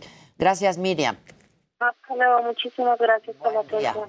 Miriam Martínez es esposa de Pedro Carrizales, el Miji. Vamos a hacer una pausa, regresamos con Javi Derma, porque hoy es miércoles de consulta y vamos a hablar de, de las ojeras y las bolsas que se hacen aquí abajito de los ojos. No se vayan, volver. Aplausos a Javi. Ya se te extrañaba, Javi. Sí, La se te alegría de la extrañaba piel. mucho. Muchas gracias. Muy, muy feliz de estar nuevamente acá en familia. Tú viajando mucho. Internacional. Internacional. Que ya afortunadamente pues ya se reactivaron los congresos, entonces ya, ya hubo un congreso internacional en París hace dos semanas donde tuve la fortuna de participar y que la medicina eh, estética y la dermatología cosmética sigue avanzando día con día y cada vez hay más sustancias que al parecer todos se ven como microagujitas o nada más un líquido, pero muchos de estos líquidos contienen antioxidantes, vitaminas, extractos de células madres que ayudan a que la piel realmente vaya regenerando y con mucha medicina basada en evidencia. Entonces eso es lo más importante dentro de la dermatología y de los médicos que puedan acudir, que les puedan recetar medicamentos que untados nos ayuden a ir mejorando la piel, a diferencia nada más de alguna crema inerte o muchas eh, mezclas de sustancias que todavía hay gente que con tutoriales o todos los de los medicamentos tomados dicen, ah, es que me recomendaron, me quemé que poncharas la cápsula de vitamina E y te la agarras y te la aplicaras directamente. Y eso pues pueden sentir rico porque son sustancias aceitosas, pero no van a penetrar en la piel porque no tienen la na- nanotecnología que las sustancias que realmente están diseñadas para eso. Eso era como de las abuelas. Mi abuela se ponía esa Pero vitamina, la rompía Ah, la sí, ponía. Sí, claro. La, Sí, sí, sí. la dermatología es la rama de la medicina que más está teniendo avances ahorita. Pues dentro de, de la pandemia es la, la rama que más eh, incrementó, que más tuvo eh, búsqueda de pacientes, porque como quiera, como que la gente se tomó mucho más fotos, se vio más tiempo. Se en veían Zoom, en el Zoom se de la oficina. Sí, O, o estuviste en tu casa encerrado y pues nada más pasabas por el espejo del baño, el espejo de tu cuarto. Entonces, entonces hay gente que decía, me apareció esta mancha, me apareció esta Claro. arruga. Y realmente no les apareció en este año, sino que ya la la tenían. descubrieron. Y la cámara Claro, Exacto. exacto. No, y también evidenciaron muchas situaciones que tenían, inclusive como lo platicamos también al inicio de alimentación. O sea, realmente te das cuenta también de que tenías pura comida chatarra en tu casa. Entonces empezó a mutar mucho todo hacia el bienestar, tanto en la piel como en cuestiones nutricionales, de tener alimentos de mayor valor en tu hogar y eso te va a ayudar obviamente a tu organismo, a tu peso, pero también se va a ver reflejado en la piel. También fue el tema del cubrebocas, ¿no? Y también de los efectos, pues, post-COVID, ¿no? La gente perdió muchísimo el pelo. Claro, el Este, COVID también tiene eh, alteraciones en la piel, hay un proceso inflamatorio. ¿eh? Hay también gente que tuvo COVID únicamente en la piel, que sale como una especie de urticaria de ronchas en manos, en cuerpo, en abdomen, que, porque al final es una enfermedad viral también, que da exantemas virales, como toda la como la varicela, este, todas las enfermedades que son de virus, también el COVID tiene algunos patrones de comportamiento en la piel. Y en el post-COVID, pues hay algunas deshidratación en la piel y hay pérdida de cabello. Entonces, cada, cada persona pues eso. tiene O sea, la experiencias piel diferentes. súper reseca. Sí, yo hasta la fecha, ¿eh? Y bueno, y durante la pandemia, como bien lo mencionaba Jimmy, también por el traer el cubreboca, le va diferente a cada persona, dependiendo de la textura del cubreboca, de las telas, este, las, eh, las capas de cubrebocas que hay. Hay unos que son tan oclusivos que obviamente todo lo que estás inhalando, todas las micropartículas de saliva que están saliendo de tu boca con cada vez que estás platicando, todo eso se te va quedando pegado en la piel. Y si aparte están maquilladas o maquillados, pues se les va pegando todavía más, eh, pues más toxinas, más sustancias en la piel, que va haciendo que se vayan abriendo los poros, que vayan saliendo granitos. Y el estrés, porque también cada quien ha vivido esta claro. pandemia diferente. Hay gente que está pues en depresión, que tuvo un estrés muy importante, que no celebraron el 14 porque rompieron con sus parejas. Entonces, todo eso. ¿Tú qué tal No celebras? de Belinda. Yo sí celebré. ¿Para qué vamos a decir? Ah, eso, Por como el todo lo alto. Jimmy Exacto, y el Luis. Estamos a la alza ahorita. No, nosotros tres no. Grinch. No, ya, Y, y la de Maca fue la mejor historia. ¿Cuál fue mi historia? Que llegaste, que no sabías qué hacer y Paola dijo, odio todo. Ah, sí, dije, perfecto. Yo también estamos en lo mismo. Qué bueno. Estamos de acuerdo. Pero tú sí celebraste. Sí, yo Qué sí bueno. celebré. Así que, y el día de hoy vamos a hablar un poquito de contorno de ojos, que la piel del contorno de ojos, hay gente que nada más se pone el contorno de ojos en el párpado inferior y se les olvida el superior. Y por eso el superior también va teniendo un incremento de flacidez y esta piel se va colgando poco a poco y la gente de repente también notó que ya tenía como el ojo papujo y ¿Ya quieren no ven? operarse, o ya no ven o sienten, bueno, mi papá pobrecito llegó un momento en el que la gente creía que quedaba- se quedaba dormido porque se sentaba y tenía tanta piel en el párpado que parecía que tenía el ojo cerrado. ¿Y se operó? Ya se operó y realmente es una cirugía que la recomiendo porque también en manos de cirujanos expertos no te cambia absolutamente nada, eres tú mismito, recuperas la forma de tu ojo, la expresión, expresión. todo. Y bueno, mi papá, por ejemplo, ahorita está feliz de verse operado con un cirujano plástico de aquí de la Ciudad de México y tiene su ojo perfecto y tiene eh, ahorita 82 y rejuveneció, bueno, este, 15 años con ver sí, abierto el ojo nuevamente. El tip más o menos, ¿cuándo es cuando un contorno de ojos ya no te va a actuar y que requiere cirugía? Cuando ya la piel del párpado toca la pestaña, que ya tienes ahí como la bolsita que te está tocando la pestaña, entonces ya tienes una flacidez que requiere un corte para que se vaya tensando nuevamente.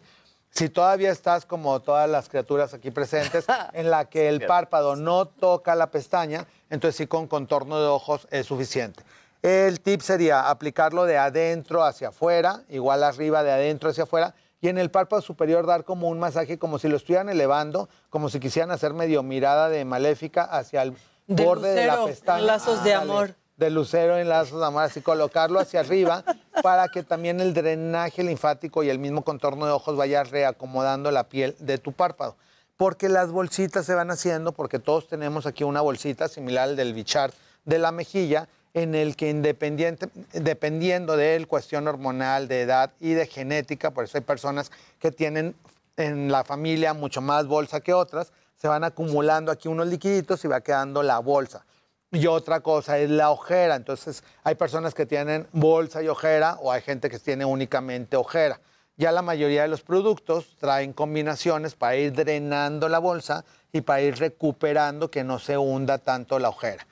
Ya si queremos tener tratamientos un poquito más avanzados, hay un ácido hialurónico que se inyecta con una canulita que lo van a poder ver en mis eh, redes sociales, en arroba Javier Derma, que se introduce hasta el canto interno y se hace como una recuperación de todo el contorno de ojos y se ve el contorno mucho más liso.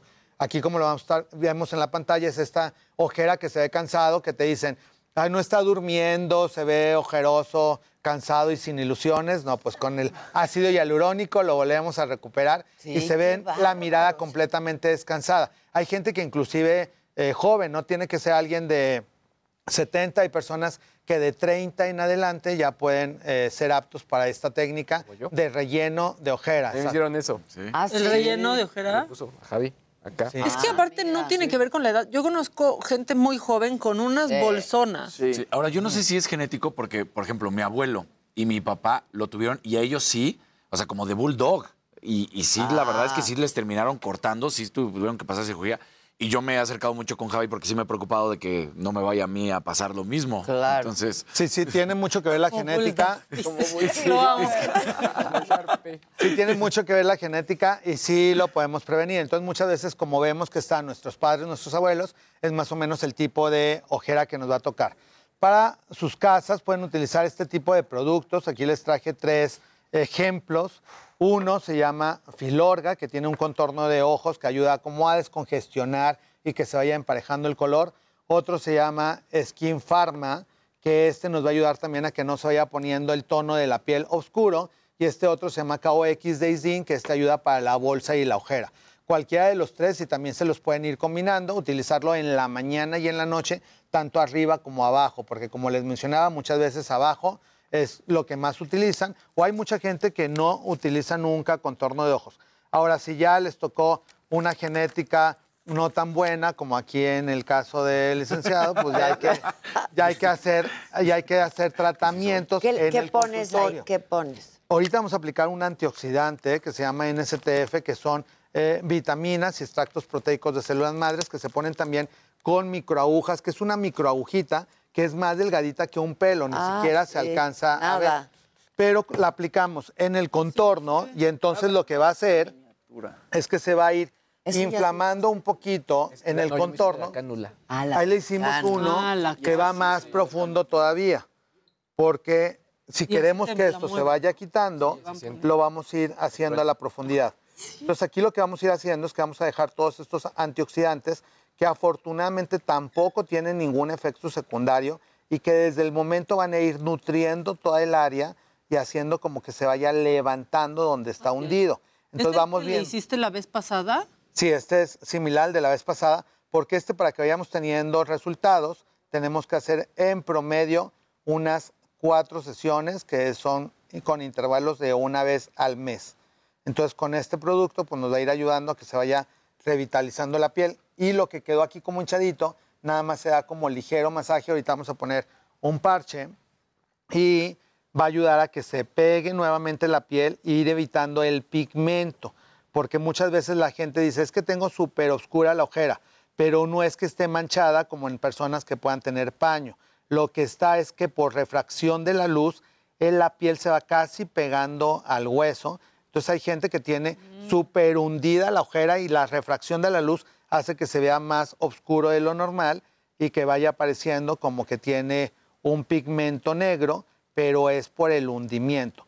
Ahora hay muchísimos parches que también ayudan ya a Es lo que estoy viendo descongestionar. acá, Exacto. Y ya, en muchas No llores, tiendas, no en llores. muchas- en muchas tiendas y en muchas aplicaciones. La verdad es que de esta parte hacia adentro, nada. Los que van alejándose, que no sé por qué, se siente el piquetito. No duele, pero sí sientes el Se piquetito así de, ay, sí. caray. Pero los primeros no siento nada. O sea, siento cuando Javi pone el dedo, pero la, la aguja no. ¿Ya te lo has puesto esto antes? Este, Aquí este no. no. Me había puesto otra, la que Ah, estaba platicando la- Javi. ok. Pero este, este es uno nuevo. Sí, ¿no? este es uno nuevo. que- Ah, es nuevo. Esto es nuevo. Ahora sí que directo. traes de París? Directo de París. Para que nos vaya ahí ayudando. a vienen los niños y de los París. productos. Y es muy importante que todos los pacientes utilicen algún producto en su casa, como los que estamos hablando de que se van a aplicar en la mañana y en la noche. Y este ahorita vienen completamente sellados, entonces eh, lo vamos a abrir para aplicarle el parchecito. Sí, porque también hay que saber qué parches, ¿no? No sirven cualquiera. Luego nada más ahí se andan comprando sí, unos exacto. parches que No sirven. Nomás se te pegan y son gelatinosos, pero en Instagram lo- Estos tienen. ¿Qué un- tienen esos? Estos tienen niacinamida, tienen diferentes sustancias que van a ir ayudando a que se vaya nutriendo toda, toda la piel y que vaya quedando todavía más joven todo el párpado, tanto el superior como el inferior. Entonces nos va a ayudar a evitar la flacidez y a ir haciendo que se vaya nutriendo la piel. Obviamente si el paciente está acostado, está viendo, eh, puede estar viendo, el- eh, exacto, puede estar viendo el full. En Ahora- el caso del licenciado. Con sus parchesotes. y así. con sus parchesotes y eso lo que va a ir haciendo es que se vaya nutriendo toda, toda, toda la piel y que se vaya regenerando los tejidos. Entonces, por ejemplo, se los dejan de 10 a 15 minutitos, se absorben todos lo- los nutrientes que contienen también los parches y existen ya muchas este, eh, farmacias que tienen también servicio ah, por internet y que pueden comprar este tipo de parches. Estos, por ejemplo, son de una marca que se llaman Skin Perfusion porque van a ir perfundiendo todos los ingredientes que contienen y hay que dejarlos aproximadamente 15 minutos. Pues, pues, Sí hay que estar, sí, sí hay que estar como acostaditos. ¿Estos si dónde no- hay?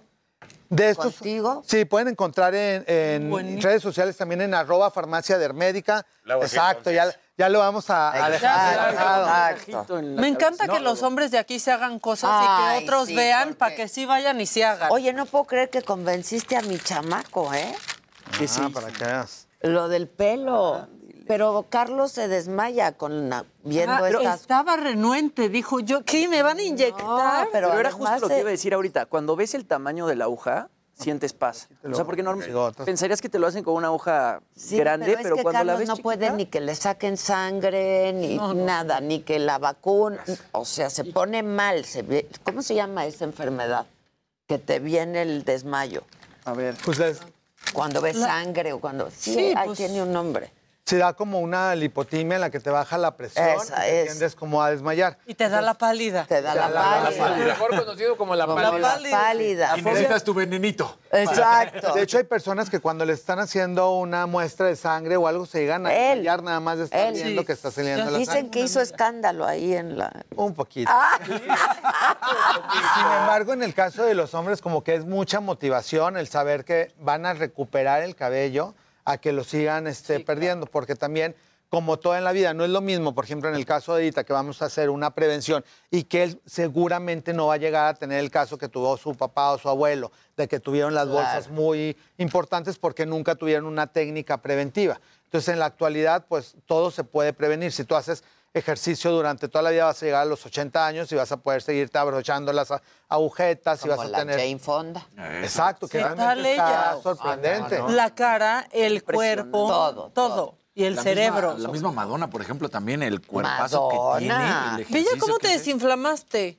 Qué Sí. bárbaro. Y bueno, Ve y ahorita obviamente como lo, lo ideal hubiera sido que hubiera estado como en una camilla, ahorita los quitamos antes de tiempo para que pueda estar conversando con nosotros, pero si haces un- tu ritual en tu casa, no, pero ahorita ya se... Ahorita ya no. Sí, me las Ah. quito ahorita. para que pueda pudiera acá conversar, pero en el caso, por ejemplo, de tu ritual, que es parte de lo que hemos aprendido también en el COVID, a darte un tiempo para ti mismo que puedas, este... Uy, yo real- lo he aprendido. Bueno, Adela no lo ha aprendido, que de hecho parte de lo que necesitamos, exacto, es que Adela vaya una vez por mes al consultorio para que la podamos Sí, consentir. Javi haciéndole fue muy sutil ahorita, dijo, ya, pero sí necesitamos que vayas. Sí, sí, ya voy a ir, voy consultorio. a ir. Y mucha gente sí como que aprendió realmente y ahorita también en el 14 de febrero tuve la oportunidad de ir a un temazcal a eh, Tepos. Ah, de 14. 14 con el amor. Ay. Y el amor. hasta el chamán realmente decía justo eso, que independientemente de todo el amor que uno le pueda dar a los demás, como en la profesión, como lo que mencionabas ahorita de la saga que está haciendo con mucho cariño para toda la gente, uno necesita estar bien con uno mismo también. Y parte del proceso de estar bien es hacer tus tratamientos verdad, sí para ti. horrible cuando, cuando sabes que no te estás cuidando. Curando. Procurando. Y Yo se van estaba súper acumulando. deprimida de cómo se me estaba cayendo el pelo, ¿eh? Pero ya Durante el COVID, o sea, Claro.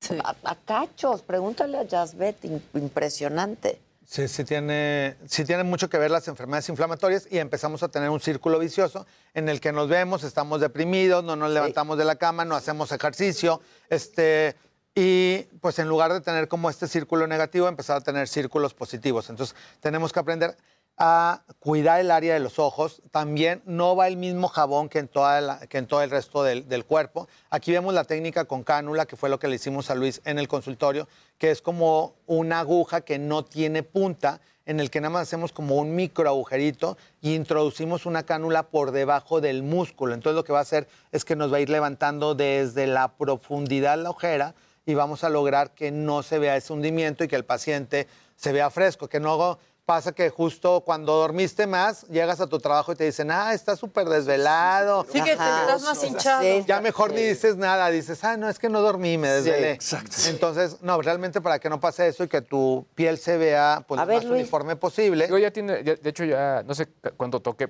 ¿cuánto- cada cuándo se pone lo de la cánula, pero Pues sí fue lo primero que me pusieron. No, con una vez al año es suficiente. Ah, o sea que el, el tratamiento superficial, como el que aplicamos ahorita, Pero sí, o sea, se siente, incluso me dijeron, va a tronar y se truena como... ¿Qué tal se escucha? Y la verdad es que es más apara- se ve más aparatoso de lo que es. De lo que es. Y sí queda una marquita que la verdad es que se va en 24 horas, ya no, no se veía nada. Y ahorita podemos ver el perfil de Luis que lo están pasando, en el que se ve ya completamente liso, no se ve el, hundi- el hundimiento, él tenía predisposición para tener una ojera oscura y ahorita ya se ve liso. Y obviamente con la edad también va pasando. Obviamente Sí, en mi caso, ¿Verdad? en mi caso también una vez al año me hago ese tipo de tratamiento para que justo no se vea la ojera y se vea esta piel un poquito más lisa. ve. Porque aquí, pues obvio, ya había hundimiento, ya No, había tú- tú me algunas impresiona arrugas. tu Sí, piel, ¿eh? Cañón. cañón. Algunas Tu arrugas piel. que ¿Con qué dermatólogo vas? ¿Con quién te cuidas? Qué bárbaro. Exacto, entonces tenemos que hacer así tratamientos para que no haya ese desfasamiento entre el párpado y la mejilla, porque lo que va pasando es que se va colgando el párpado como si fuera una maca y hay gente que ya le cuelga el Sí. párpado. y se le ¿Una va- maca? ¿Una maca? Y se le va colgando hasta la mejilla y se- parece que traen un hachazo aquí a la mitad de la mejilla. tortitas porque ahí. se va juntando Sí, los sí. músculos de la mejilla con el del párpado. Así que... Y teniendo estos productos no nos has platicado. estos productos los pueden conseguir en arroba farmacia médica, también en algunas farmacias grandes. Van a ayudar a descongestionar, a irse bajando la, la bolsita y a que se vaya quitando el pigmento. Contienen diferentes moléculas que tienen nanotecnología para que vaya penetrando hasta las capas más profundas y extractos de células madres para ayudar también que las células tienen un reloj biológico que a determinado momento tenían una predisposición para que se vaya haciendo la flacidez cutánea. Entonces, si lo vamos deteniendo y lo vamos previniendo, pues obviamente nos va a ir ayudando. Lo ideal es que todo mundo usara contorno de ojos de los 20 años en adelante, que eso es algo que nos preguntan también. ¿En qué momento pueden empezar a utilizar el contorno? Acabando la adolescencia, ya es momento de empezar a utilizar este tipo de productos. Esto, ¿qué, qué trajiste ahorita de, de Ahorita París? trajimos. Ah, bueno. Estas marcas son, esta es, Esta es esta es francesa. es buenísima. Esta es francesa. Esta es una Sí, marca también. española y esta es una marca mexicana que tiene estudios para pieles mexicanas y que nos ayuda también que la piel mexicana es un poquito más gruesa y más porosa a que justo no pasen este tipo de, de efectos. Y si generalmente cuando dicen contorno de ojos, nada más nos ponemos Sí, exacto. abajo. Sí, uno se olvida de De aquí. aquí. Sí, entonces tenemos que ir consintiendo. Y todo mundo hay que aplicarnos productos para que se vaya regenerando. Ahorita nos preguntaban también de una persona que tiene tiroiditis de Hashimoto, independientemente del- de las enfermedades que tengas, pues tienes que consentirte con tratamientos untados. Y si eres apto, aunque tengas determinadas patologías, obviamente al llegar al consultorio hacemos una historia clínica y dependiendo de las enfermedades de cada paciente, alergias o medicamentos que tomen, es el tipo de producto que elegimos, tanto untado como inyectado, para que el paciente tenga mejoría. Oye, ya no me te estaban importa, ¿qué preguntando. Todo el mundo. Todo el mundo. aquí que sí es cierto que a las mujeres les conviene usar las cremas de contorno de ojos para hombres porque son más fuertes. No. Este, Ese es como un mito. Sí, ese es como un mito. Las de hombres generalmente tienen una absorción más fuerte porque la piel es más porosa y el vello hace que se inhiba la absorción de los productos. Entonces es diferente el grosor de la piel del hombre al de la mujer. Entonces, no, está bien que utilice cada quien lo de lo, de, lo que le corresponde. Te preguntan qué marca comercial para contornos de ojos.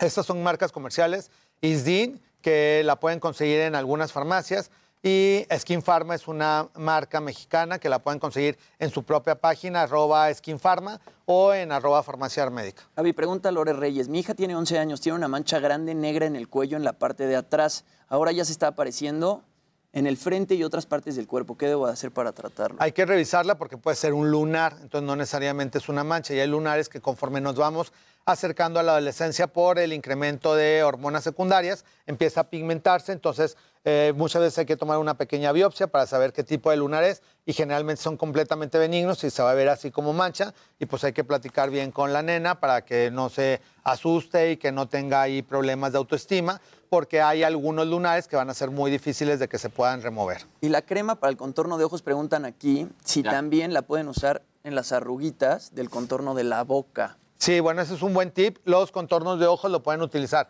también en toda la pata de gallo y también se lo pueden poner alrededor de la boca para evitar el código de barras que con el mismo Odio el movimiento código. Se hace cañón. se van rompiendo. Muy cañón. ¿Qué, ¿Cómo se llaman los parches para los ojos? No sé si el- Sí. los números que me trajiste u otros. Sí, esto es Filmet, pero hay muchísimas marcas que tienen contorno de ojos. Entonces, la mayoría de las eh, casas comerciales tienen parches para contorno de ojos. Entonces, Yo tengo una pregunta. Ya ves que pues es- eliges una marca, ¿no? Entonces te compras el suero, el contorno de ojos, la hidratante, ta, crema de día, de noche. ¿Se vale combinar? sí se vale combinar y se puede ir cambiando. Otro mito es de que, ah, ya no me hace porque ya se acostumbró mi piel. No, sí sigue haciendo, pero bueno, si tenemos 10 años más, pues ya no es lo mismo que hace 10 años. Necesitas otro Necesitas tipo de... otro tipo de producto y es bueno combinar porque no hay ningún producto que contenga todo al 100%. Entonces, lo ideal, lo que les recomiendo es que acábense por completo uno, no abran mil cajitas, acábense uno por completo, luego utilizan otra marca, luego otra marca y van viendo también con cuál su piel lo sintieron mejor y con ese pueden utilizarlo un periodo un poquito más largo y luego pueden ir combinando hacia Pero si otras te marcas. sobró de una, puedes combinar. O puede te gusta combinar. el suero de una, pero te gusta el Puedes contorno de... lavarte con un jabón bioderma, ponerte tónico de la Roche-Posay, este, utilizar este, un suero hidratante de SkinCeuticals. Campechanearle. Puedes irlos campechaneando ¿Tú y cuál como usas? que ya te va a ir ayudando. Pues yo uso un poquito de todo. Uso Skin Pharma, uso Isdin, uso SkinCeuticals, eh, la Roche-Posay, ABN, Uriage. Una ¡Ay! Es- Esta pregunta está curiosa. post-COVID. Ah. Ah, vas, vas, A ver, vas, Maquita. mi esposo estuvo intubado dos meses por COVID y ahorita tiene muchos granos en la cara, espalda, pecho y hombros. ¿Qué tratamiento puede llevar para que se le quiten? Ahí necesita un antibiótico para que se pueda ir nivelando y equilibrando nuevamente la grasa de la piel. Generalmente hay que tomar dicloxacilina unos dos meses, pero ahí sí lo ideal es acudir con un dermatólogo para que te recete medicamentos orales, porque esa infección se está formando desde adentro, que se produce una grasa más densa de lo normal, se van tapando los poros, se infectan y se les va llenando de granitos en todo el cuerpo. Entonces hay que acudir a un especialista. Oye, esta está chistosa porque él, él no quiere mantener el pelo, sino dice, ¿cómo le hago para que se me caiga el pelo? Estoy pelón, excepto aquí. Bueno, Está cuando- describiendo, entonces que si hay algún producto para que se le caiga. Pero no hay algún producto, pero... Que se rape. Así tal cual dice que Carlos se Juan. rape. O se puede depilar. O sea, si de plano nada más te salen con láser. O sea, que si hay Te gente lo que rasu, plano- te lo, te Claro. lo No sé, nada más pone. con no láser. tengo pelo excepto dos aquí. ¿Lo pone? ¿Cómo que hago para que se me caiga? Pues Sí, con con láser. depilación láser se le quitan y ya le queda su piel lisa para siempre. Oye, a menos que sea güerito, ¿no? Sí, si es muy blanco el pelo, si ya está canoso, ya no lo va a identificar el láser. Necesita tener pigmento, ser café oscuro o negro para que realmente el láser te lo quita. Así que si quieres depilarte, tiene que ser antes de que te empiecen a salir canas, porque si no ya no lo va a identificar. Oye, Javi, ¿y qué onda con todas estas mascarillas que venden de pronto, no sé, en Sally o en Walmart, etcétera? ¿Funcionan o no funcionan? Hay que fijarse en comprar buenas mascarillas dermatológicas y ir a... Y los parches también. Los parches y los papeles ven- esos que te Sí. pones. No, yo pienso que no. Hay Yo también demasiados pienso. productos. Es que hay demasiados productos que son muy comerciales, que no tienen ningún beneficio, que te ayudan a que en el momento sientas la piel rica porque tienen cierta grasita, pero no te van a beneficiar a largo plazo. Esa es como la diferencia entre un cosmético y un dermocosmético. El cosmético te va a ayudar a que en el momento, para la boda, para los 15 años, para tu maquillaje, el momento te pusieron la mascarilla y te sentiste bien, pero te lavas la cara y está igual de deteriorada que al principio. Entonces, si usas un dermocosmético, es un tratamiento médico que aplicándolo continuamente te va a ir a ayudar a que realmente tu célula se vaya restaurando. ¿Y trajiste mascarilla? ¿Es de esas? Sí, No solo de los ojos, No solo para mascarilla. toda la cara. Ah. Que aplicamos después de hacer ciertos tratamientos láser en consultorio. Entonces se hace el tratamiento, se aplica la mascarilla, entonces hace que los principios activos vayan adquiriendo una. Ah, pero no para que una la use así. sí, no. para casa no, pero en casa. Pero hay más muy buenas. ¿no? Ok. Sí, ya, porque luego dicen, no, de las japonesas esas y las piden. Y Exacto. Ya nomás se te queda un papel pegado horrible Sí, en la no. cara. Y luego también venden como unos stickers que te pones encima de los granitos, que yo creo que debe ser lo peor que puedes hacer, ¿no? Porque le quitas la respiración a la piel. Sí, hay algunos que sí contienen ácido salicílico o peróxido de benzoilo, que eso sí te seca el granito y te maquillas arriba y bueno, ya se te lo camuflajea. Pero tampoco es un tratamiento para usarlo todos los días, es como para una emergencia. Buenísimo. Gracias, Javi. Qué gusto verte. Vienes recién desempacado de París. O- el unboxing El fue de. París, El unboxing. ¿no? Muchas gracias. No, un placer Te quiero siempre. mucho. Gracias, gracias, Javi. Y da tus datos rápido, nada. Sí, arroba Javier Derma en todas mis redes, eh, Facebook, YouTube, Instagram, todo ahí en arroba Javier Derma y nos estamos eh, mensajeando. Ya estás. Volvemos luego de una pausa, ¿no? Ya son, sí, volvemos Sí, luego de una pausa. 11. No se vayan, no se vayan.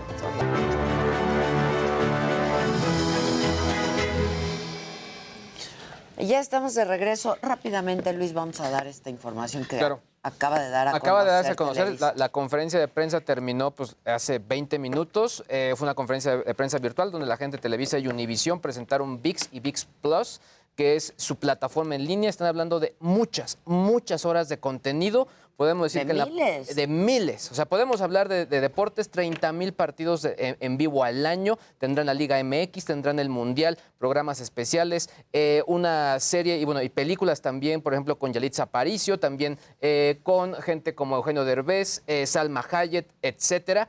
Creo que por la cantidad de contenido y las horas que tienen, sí es una de las plataformas que va a poner a Y habla de algunas personalidades, ¿no? O sea, podemos decir que, por ejemplo, estará, eh, no sé, Travesura de la Niña Mala, que está, es una serie basada en la novela de Mario Vargas Llosa, es un contenido producido por Derbez, también películas producidas que por esa, Salma. esa novela de Vargas Llosa es Está- una delicia. ¿eh? También series biográficas de Pedro Infante y María Félix, que con todo el contenido y el Claro, archivo que, que tiene Televisa, pues bueno, creo que lo van a armar muy bien.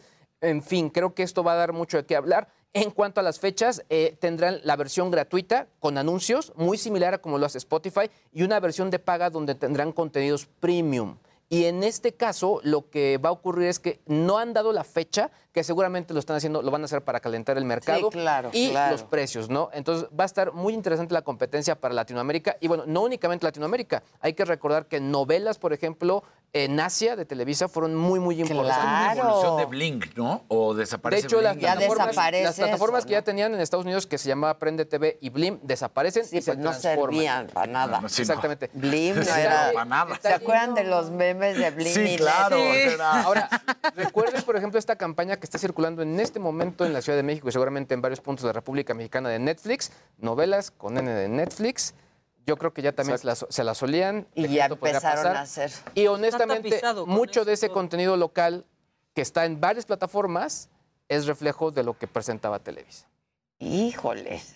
Viene Pues va a ser competencia. A mí, la verdad, creo que lo más interesante es la parte de deportes. Sí, Está es que tienen todo. Y le dan un Hoy, cambio hoy, por ejemplo, una de uno de los temas más importantes de HBO fue la Champions. Sí, claro. O sea, Luis hasta mismo dio los números de la gente que contrató HBO no pensando en las series o películas, Por la Champions. sino por, Por la Champions, Champions. que luego además fue duramente criticado porque todavía ayer siguen teniendo problemas de transmisión de la Champions. Ahora, punto importante, estábamos, siempre criticábamos el rollo de, o, o se decía, bueno, es que la tele abierta nos ponen en la agenda, son contenidos gratuitos.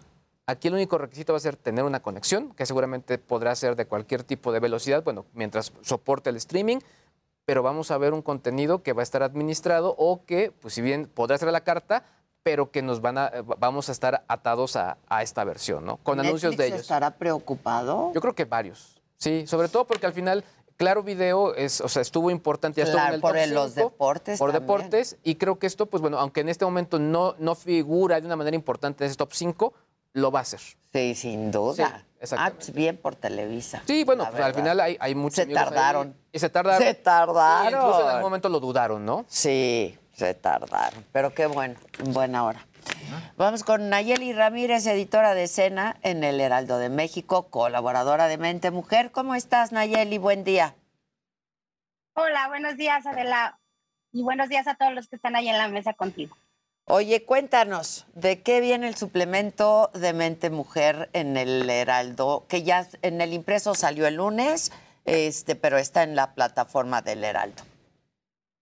Exactamente, ya salió el lunes y traemos un tema bien padre porque la edición 72 del Festival de, Internacional de Cine de Berlín, ahora lo tomaron las mexicanas porque hay cuatro eh, películas que están eh, presentándose y dos en competencia para este festival que eh, se llevó a cabo de manera eh, en vivo, de manera presencial, no como otros festivales que se han realizado. Las eh, mexicanas han estado ahí, han estado presentando sus películas, como por ejemplo Natalia López Gallardo, que es su ópera prima, y es su ópera prima y ya compite por el Oso de Oro, que es uno de los, eh, de los más grandes eh, pues, reconocimientos que tiene el cine a nivel mundial.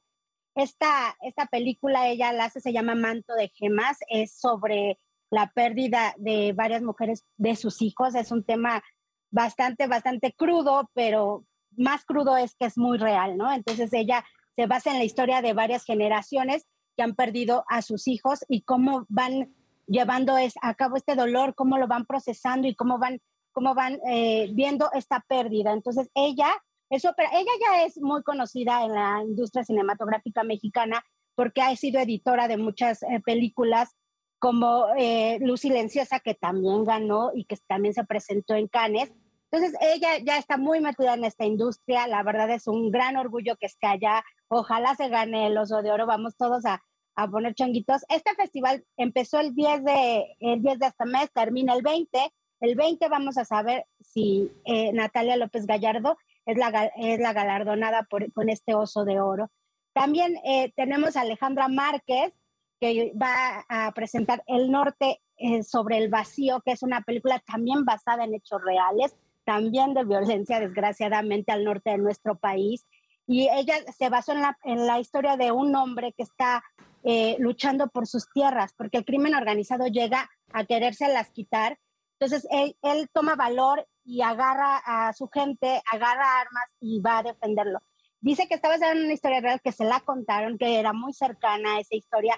Entonces la va a presentar también, es un estreno mundial, la va a presentar en la, en la sección de panorama y también eh, es una de las, de las eh, cintas que esperan distribución. Como tú sabes, estos, eh, estas cineastas llevan sus películas a este tipo de festivales para encontrar distribución en todo el mundo y ojalá pues lo logren, porque también está Chris Gris, que es una directora, también es actriz, y también ella va a competir en, en la sección de cortometraje con este cortometraje que se llama Alma y Paz, en el que ella también actúa, lo dirige, hizo el guion y pues ha recibido muy buenas críticas porque ya lo presentó en Berlín, solamente que falta saber si es una de las ganadoras, que esto se va a dar a conocer el domingo.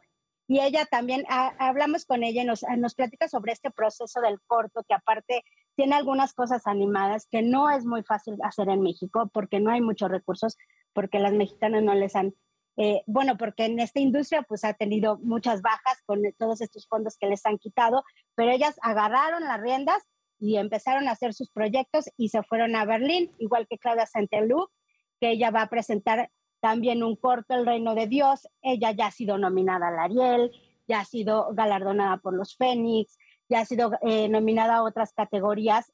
O sea, no son, no son mujeres improvisadas, son mujeres que tienen una gran trayectoria, que van a poner el nombre de, de México en alto ahí en Berlín. Hola Nayeli, ¿cómo estás? Acá Jimmy Sirvent. Creo que es importante recalcar eso que dices, ¿no? Como que las películas eh, que últimamente han llegado a festivales grandes, películas mexicanas, eh, retratan la violencia que se vive actualmente en el país, ¿no? Es el caso, por ejemplo, de Noche de Fuego de Tatiana Hueso, que vimos en Cannes, que recibió una ovación de 10 minutos en Cannes, y por ahí también salió otra película que se llama Sin Señas Particulares, que lo mismo retrata, pues, un caso de, de crimen organizado en México y las películas que mencionas también. Sí, desgraciadamente ha sido un tema recurrente y no porque qué mal que, que pudiéramos decir que está de moda. No, es un tema muy real, es un tema muy actual. Eh, la, la mayoría de estas películas que, estás, eh, que mencionaste, estas dos películas, están basadas también en historias reales. Estas cineastas también tomaron historias reales para hacer esta- estas películas. Estuvimos a punto de estar nominados, eh, entrar a la nominación del Oscar con, con esta eh, cinta Ujú, de Tatiana Hueso. La otra ganó el, el Ariel. Entonces, eh, son películas que la gente se está identificando, desgraciadamente, porque está siendo un tema muy real para todos nosotros. Que además Noche de Fuego retrata la historia de tres mujeres que viven en la Sierra de Guerrero. También a tiene que ver con mente mujer. película. Sí, es, es fuertísima, ¿no? De cómo estas niñas crecen en la Sierra de, de Guerrero y cómo, pues ahí está el crimen organizado y las mamás hacen todo lo posible porque, pues los narcos no, No se capturan a lleven. sus hijas. Sí. Y han sido temas muy crudos y estas, pues, no es la excepción ahora en Berlín, en la Berlinale, como se le conoce. Ellas están ahí poniendo el, el trabajo de los mexicanos, porque aparte todas las producciones, hay que mencionarlo, todas las producciones son mexicanas. A veces nos platicaba Alejandra Márquez que se tienen que estar prestando al staff o están, tienen que estarse prestando a los a las cámaras porque pues hay muy pocos recursos, pero tienen que sacar adelante todos estos trabajos para que todo el mundo sepa lo que está pasando y cómo está la cinematografía mexicana, porque si tú ves la fotografía del norte sobre el vacío, de veras es impresionante, es una producción de primer mundo y esperemos que tenga muy buen recibimiento por la crítica. Esa película va a tener una premier mundial, va a tener alfombra con Susana distancia, pero ella ya dio algunas pláticas para varios medios internacionales y también para un foro ahí en la Berlinale. Y es afortunado que se haya podido hacer el festival de forma presencial, ¿no, Nayeli? Porque lo vimos eh, con Sundance, que tuvo que hacerse, pues, de forma virtual, ¿no? O de forma, pues, algunas cosas virtuales, otras cosas presenciales, pero estuvo bien que la Berlinale, la Berlinale, Berlinale perdón, se pudiera llevar a cabo de forma presencial. Sí, les eh, ha costado trabajo, como tú sabes, Jimmy, el sacar to- adelante todos estos festivales porque es mucha la cantidad de gente que va. Aquí hicieron algunas pláticas, sí las hicieron de manera virtual, pero en grandes salas y ahí la gente estuvo viendo el- las, las, las pláticas o las clases magistrales que se dieron a cabo, pero todo lo demás se, se llevó de manera eh, presencial. Esperemos que el próximo año Cannes también ya sea 100% y todos estos que, eh, festivales de a los que estamos acostumbrados a ver eh, virtualmente, ya sea presencial. Perfecto. Pues muchas gracias, Nayeli. Un Muchas abrazo, gracias muchas gracias. No dejen de ver este suplemento, está en, eh, en el sitio de El Heraldo. Muchas gracias. Gracias. Oigan.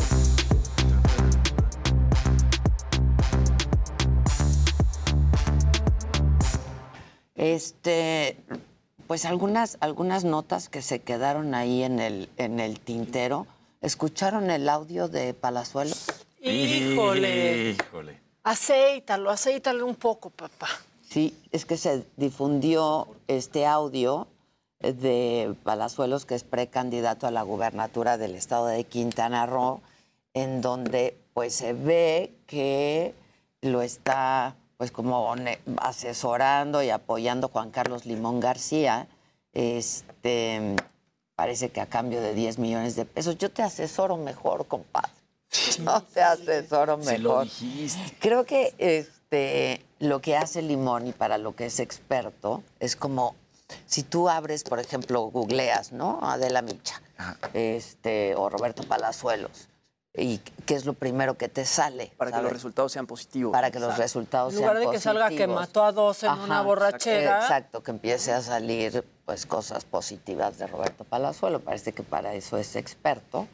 Este, hay gente en México que también yo sé que, que lo hace. Por menos. No porque yo lo haya usado, ¿no? Este, de mí, pues que salga lo que salga. Pero sé de gente que, que lo ha usado. Este, pero sí que quemón, la A verdad. ver qué sale ahorita cuando buscamos a Roberto Palazuelos. Este, pues sí, vamos a escucharlo. A ver. ¿Qué pasó? No te presiones con darle todo al limón de golpe, o sea, le podemos dar ahorita 5, 10, le vamos abonando, ¿me entiendes? Hasta así no tiene tantos problemas él con el transporte y eso. Lo que sí es que es al único que sí tenemos que aceitar ahorita, porque ya están limpiando toda la imagen en, en redes y había 730 páginas de Facebook mías, ¿podrías creer eso? De los ejecutivos de ver qué, qué hay que tapar.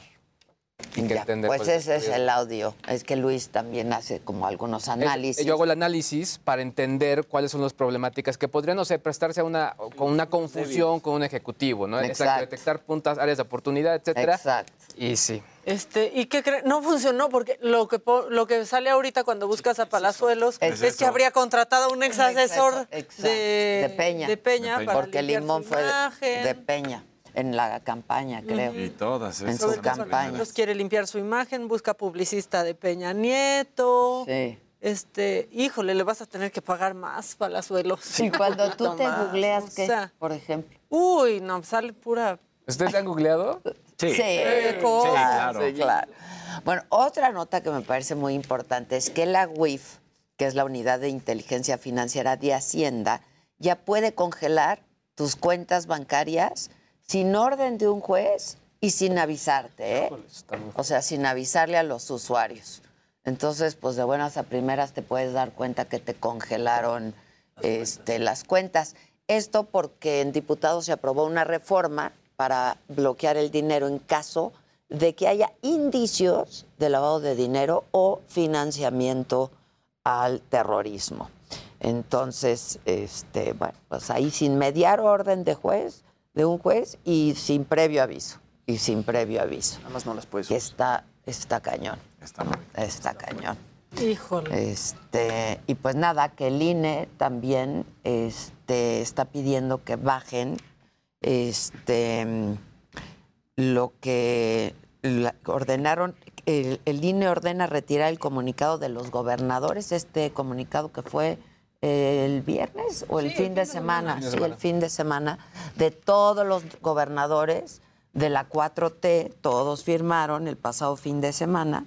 Este, y entonces la Comisión de Quejas determinó que eso es propaganda gubernamental sobre la revocación de mandato. Entonces el INE está pidiendo que este, lo retiren.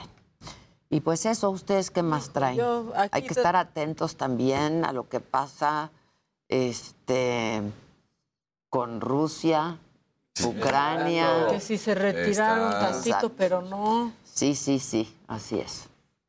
Y pues ya, ¿ustedes qué más me tienen? No, pues es que sí hay cosas macabronas, pero ¿se quieren reír un poquito de la babosada de alguien? ¿O quieren una nota de verdad macabrona de un taxista en la Ciudad de México? A ver, viene. ¿La del taxista? Sí. Híjole, pues es que sí estuvo muy gacho. Fíjense que no, no dijeron, no especificaron en qué plataforma fue, pero sí fue un servicio de taxi de una aplicación.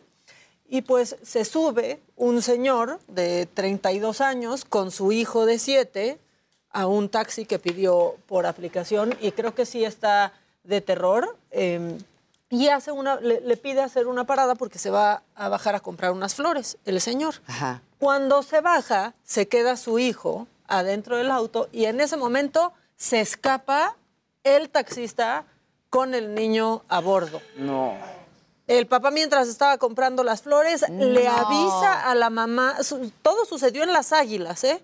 Le avisa a la mamá lo que está pasando, la mamá se sube a la camioneta, o sea, la esposa de este señor, y va interceptando al taxi, llega a chocarle para cerrarle el Claro. paso y así poder bajar a su, a su hijo. hijo. O sea, en un minuto que dijo, me voy a bajar por unas flores, el señor eh, se baja, el señor de 71 años Yo nunca de me hubiera bajado dejando sin al el hijo niño. ahí, Claro Eso es- no. digo, No lo dejas, ¿no? En un coche de un no, desconocido. desconocido, bueno, y en pues, este país. Claro, 71 yo creo que ese es mi años de edad de este, este señor, ya lo trasladaron al, al MP y ahora está eh, pues canalizado en la atención al secuestro e investigación de delitos cometidos en agravio de niños, niñas y adolescentes y ahí pues se va a quedar por cargos de sustracción de menor porque fue un intento Claro. De secuestro. de secuestro. Claro. De hecho, fue un secuestro. Fue Sí, un secuestro. Si no llega Si la mamá, la mamá. intercepta. De terror. No, eso. no, O sea, empecé no. a leer la nota y dije, ¿en qué ¿Cuánto país duró? pasó esto? ¿Cuánto duró? No, minutos, o sea, porque estaba muy cerca la, La mamá. Sí, o sea, Duró decir que ya estaba por minutos. llegar O a la casa. volteó el señor y ya no estaba el taxi. Se arrancó en cuanto se bajó el señor a las flores. Sí. Imagínate si sientes horrible cuando se arrancan con tu celular. Imagínate Sí, con tu hijo. no, no, no. Y que piensas que de una app puede ser más seguro y eso hace que quizás a veces te relajes. No se relajen. No, nunca, No. nunca O sea, dejen no. a un Menos niño con la ahí. bendición No, ahí. Ni nada. No, la bendi La mucho bendi. menos, No, pero no. nada. O sea, Yo normalmente cuando viajo con ellos y, te- y es ese tipo de transportes, o sea, ellos cuando bajamos, ellos son los primeros que, los primeros Claro, que bajan. claro. Por Digo, y obviamente yo estoy así como con tentáculos. sí, sí. sí, es muy peligroso. Muy. Es muy peligroso. A mí hasta bajarme y dejar las maletas. Claro. No, ya Claro. para ba- ya abrir la bajar. cajuela. Me Sí, da. ya cuando abres la cajuela, Sí, ya se van con mi no, no, ropa. ¿Me bajo no me bajo? Claro, claro, Sí. claro. Está pendiente, Hasta el claro. súper. El súper, el totalmente. carrito. Yo me acuerdo que ponía la vendí en el carrito. Y ahora luego los taxistas o sea, te vienen a decir, ¿no? Un segundo. o sea, un segundo. Y yo sé que igual y no son todos los taxistas, pero luego te vienen los taxistas y dicen, ¿por qué quieren Uber? Pues por eso. Claro. Pues por eso. Claro. Así de sencillo. Tienes más seguridad al Bueno, menos. Por lo menos la puedes contactas a, de- a la Exacto, aplicación, la no Aplicación de la contactas Ciudad a de nadie. México que quieren meter a más eh, taxistas a través de su aplicación. Pero al final también es para estar dentro del mismo padrón que tienen ¿no? Exacto. Y también están renuentes muchos taxistas Claro. a estar, A estar ahí. ¿Por Claro. qué? ¿No?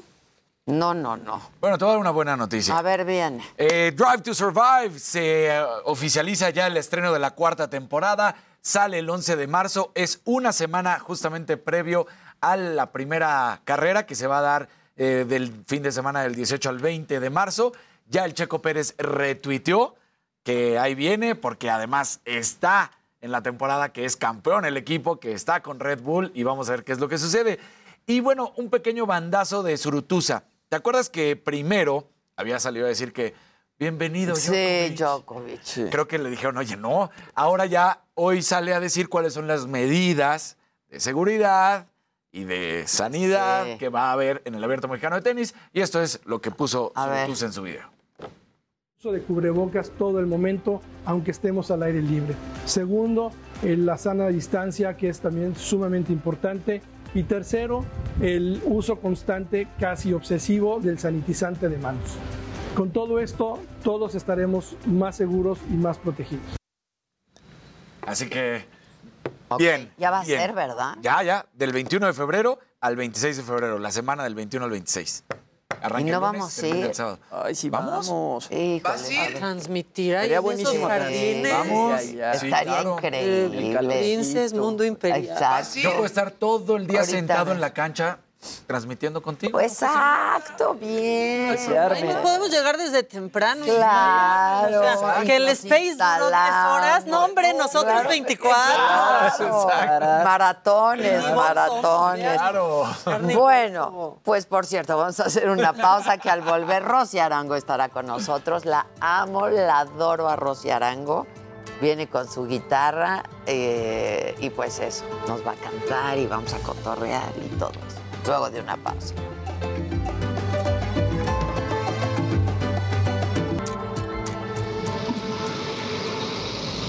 ¿Qué tal amigos de Me lo dijo Adela? Tenemos reporte importante en la zona sur de la capital. Tenemos un bloqueo sobre Avenida de los Insurgentes y el Eje 5 Sur. Son vecinos de la alcaldía de Xochimilco damnificados por el sismo del 2017 cerrando la circulación de estas importantes vías. Lo que argumentan es que de realizar estos bloqueos en Xochimilco sencillamente pasarían desapercibidos por parte de las autoridades y por ese motivo deciden llegar hasta la Avenida de los Insurgentes y el Eje 5 Sur para poderse manifestar y exigir la reconstrucción de sus viviendas. Por este motivo les pido utilizar vías alternas. El circuito bicentenario en su tramo Revolución y Patriotismo van a ser buenas opciones y si deseaban utilizar el Eje 5 Sur, en ese caso el Eje 7 va a ser la mejor opción. Cabe mencionar que los manifestantes están respetando el servicio del Metrobús, así que únicamente hay paso para el servicio articulado de la línea número uno. Esta sí puede ser opción para poder cruzar la zona en conflicto. Por lo pronto es el reporte y vamos a seguir muy, muy pendientes.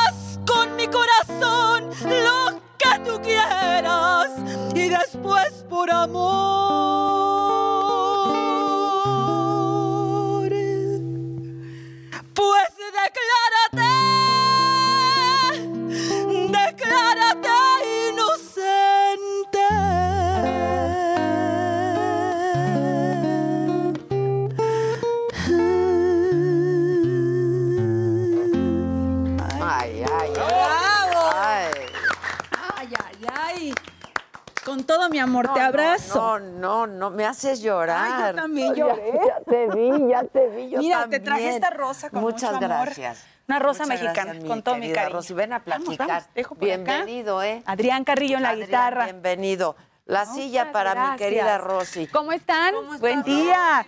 Gracias por muchachos. Hola, ¿qué tal? Rosy Arango a sus órdenes. ¿Cómo estás? Cuando quieran llevar serenata, una buena ranchera, a sus No, órdenes. Te juro, me hiciste llorar. Yo Me lloré. llorar siempre. ¡Qué bárbara! Y volteó y me dijo, me hace llorar siempre esta.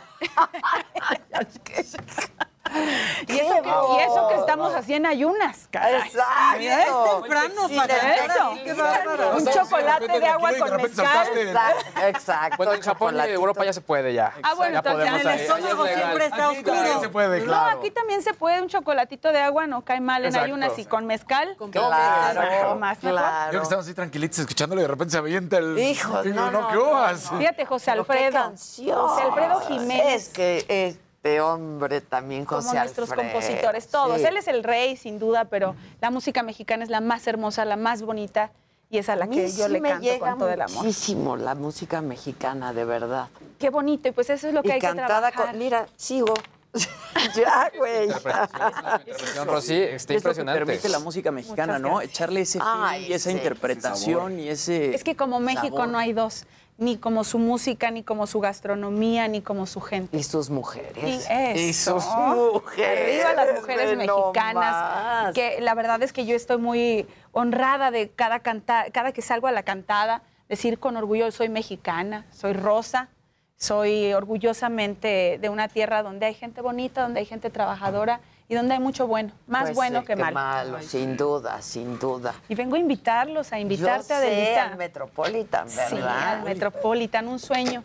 Un sueño hecho realidad. Ya mañana, 17 de febrero, voy a estar en el Metropolitan. Con esto de brotes, rebrotes, semáforos, sí, que sí, que no, que sí, que no. Ven Pero qué bonita mi Rosa. con mucho amor. Y justamente este concierto es así, de pasión a México. Por eso es que las rosas mexicanas han sido, estas rosas rojas han sido como parte de la, de la consigna para este concierto. Vamos a cantar más de dos horas. Y digo, están, son dos horas, pero yo creo que se van a hacer más de dos horas de Sin música duda, mexicana. sin duda. Voy a estar con el Mariachi Juvenil Tecalitlán, con los macorinos y, y las guitarras maravillosas. Ah, los macorinos son espectaculares. Con ellos vamos a cantar cosas de Cuco Sánchez espectaculares. Vamos a tener. ¿Cuál de Cuco? ¿Cuál de Cuco? Hacemos un popurrí. Fallaste Ok. corazón. Esa es este, de piedra de ser la cama, de piedra la cabecera. Todas estas buenas de, de mi José Alfredo también vamos a cantar. Vamos a tener la presentación de todos los cuadros folclóricos. Yo admiré toda mi vida y creo que como todos los mexicanos a Amalia Hernández. Sí, Entonces, claro. su hija, eh, Viviana Basanta Hernández, ella va a ser la encargada de vestir con coreografías de danza Uy, espectaculares. bonito. Va a tener una, van a ver qué cosas tan bonitas. Anímense a ir mañana a las 8.30 en el Metropolitan. Y tengo dos invitados especiales también. Adelántanos. Pancho Céspedes, cantando con mariachi. Van a cantar. ¡Órale! Vamos a cantar. Fíjate que Pancho y yo nos conocimos eh, gracias a mi manzanero, a mi Armando Manzanero, que en paz descanse, que lo seguimos extrañando. Este, y le vamos a hacer un homenaje con mariachi, eh, un popurrí de, de canciones de, de su autoría, y la voy a cantar con Pancho. Va a ser una cosa Uy, muy qué bonita. bonito. Y con mi Carlos Cuevas. Del Es que mi Carlitos es, es el que me ha llevado por el camino de la bohemia. Qué bien canta, Carlos. Es y aparte es, es un bohemio. Eso, o sea, eso su es espíritu bohemio es maravilloso. el bohemio por compañero. definición. Y es un gran compañero. Y entonces vamos a cantarle un homenaje a su padrino, Vicente Fernández. Con mariachi, Carlos Cuevas me va a hacer favor de engalanar también el escenario. Y casualmente decíamos, mañana hubiera sido el cumpleaños de Vicente Fernández, entonces le vamos a hacer su, su homenaje con cariño, como lo hacemos siempre los que cantamos música mexicana. Eh, ahora ya no está don Vicente, pero, Pero es uno de los No, grandes, hombre. don Vicente. sí, sus ¿eh? éxitos Sí, son para, para quedarse en el corazón de todos No, nosotros. sí va a durar más de dos Sí, horas, ya mana. sé. Te tengo noticias que aquello no se va a acabar. Traté de convencer al Metropolitan de que nos dejaran llevar mezcal, pero que no. Ay, qué que lástima. no, que qué nada más untado en las manos. O sea, Digan que es alcohol, digan, es mi Es mi desinfectante. desinfectante. Y, y si vas a hacer honor a, a Vicente, pues hasta que deje de aplaudir la gente, claro. ¿no? Exacto, va a ser una noche bien horas. bonita. Ojalá que la verdad es que la gente se sienta cómoda, que se reconecte con, con todos estos sentimientos, Ay, sí. Adela. Porque yo creo que hoy más La que verdad es, si tienen oportunidad de verdad, y si no, búsquenla. Sí, porque por esta favor. mujer canta con el alma y el corazón y... Y aparte ir al Teatro Metropolitan siempre es toda una experiencia, ¿no? Claro. Es bellísimo. Bueno, Es es claro. hermoso en el medio de- del centro de la Ciudad de México, o sea, como que A mí todavía, te lo juro, hoy en la mañana desperté y dije, ya es mañana. ¿Y da nervios? Sí, sí, estoy muy emocionada. Adela. Yo nunca me imaginé, sí, lo había deseado, me puse a trabajar arduamente, más de 20 años, defendiendo mi cultura, mi música. Y cuando yo llegué a ver ahí a gente que yo admiro mucho como eh, Concha Buica, El Cigala, porque los fui a ver ahí, Lila Downs, que la admiro profundamente, y también vi a Doña Guadalupe Pineda ahí. Entonces yo decía, híjole, ojalá algún día yo pudiera estar ahí. Y hoy que la vida y el trabajo, porque sí, o sea, no es nomás claro, porque el sí, trabajo, el, trabajo talento y la disciplina, sin duda. Y, y ¿sabes qué? Que mi, mi oficina se aventó y me dijo, ya es tiempo, no hay para atrás, hay que aventarnos en febrero, aunque todo el mundo nos decía, pero pues, ¿por qué no en septiembre? Pues, pues, ¿por qué no? En septiembre está bonito porque todos celebramos nuestra, pero- indo- nuestra independencia, pero Deberíamos el amor a México siempre, es todo el año. Todo el año. Y este concierto es un concierto muy mexicano, un, un concierto de mucho amor a México, donde de pronto se van a acordar de su abuela o de su mamá o de sus amores y de sus desamores. Entonces se va a hacer un reencuentro con uno mismo y, y- y, ¿sabes? refrendar el amor por México. No, ya es que necesitamos. hoy amor más que México. nunca, ¿eh? Así es. Qué bueno que no en septiembre y qué bueno que ahora, este, Claro. donde hay tanto ruido y está tanta cosa pasando, ¿no? Es que los mexicanos somos grandiosos y se nos estaba olvidando. Sí. Somos capaces de hacer que la vida gire y que el rumbo se enderece. Así que yo creo que todo comienza desde la cultura, la educación, el amor por México. Eso es lo que realmente va a revolucionar a nuestro país. Sin duda. No sin hay otra duda. cosa. Entonces, yo creo que la receta puede ser que empecemos mañana. Qué bonito, sí. Y contigo. Empecemos mañana y contigo. Así que están todos Ocho y media de la noche. Así es. Creo que tengo, voy a regalar pases.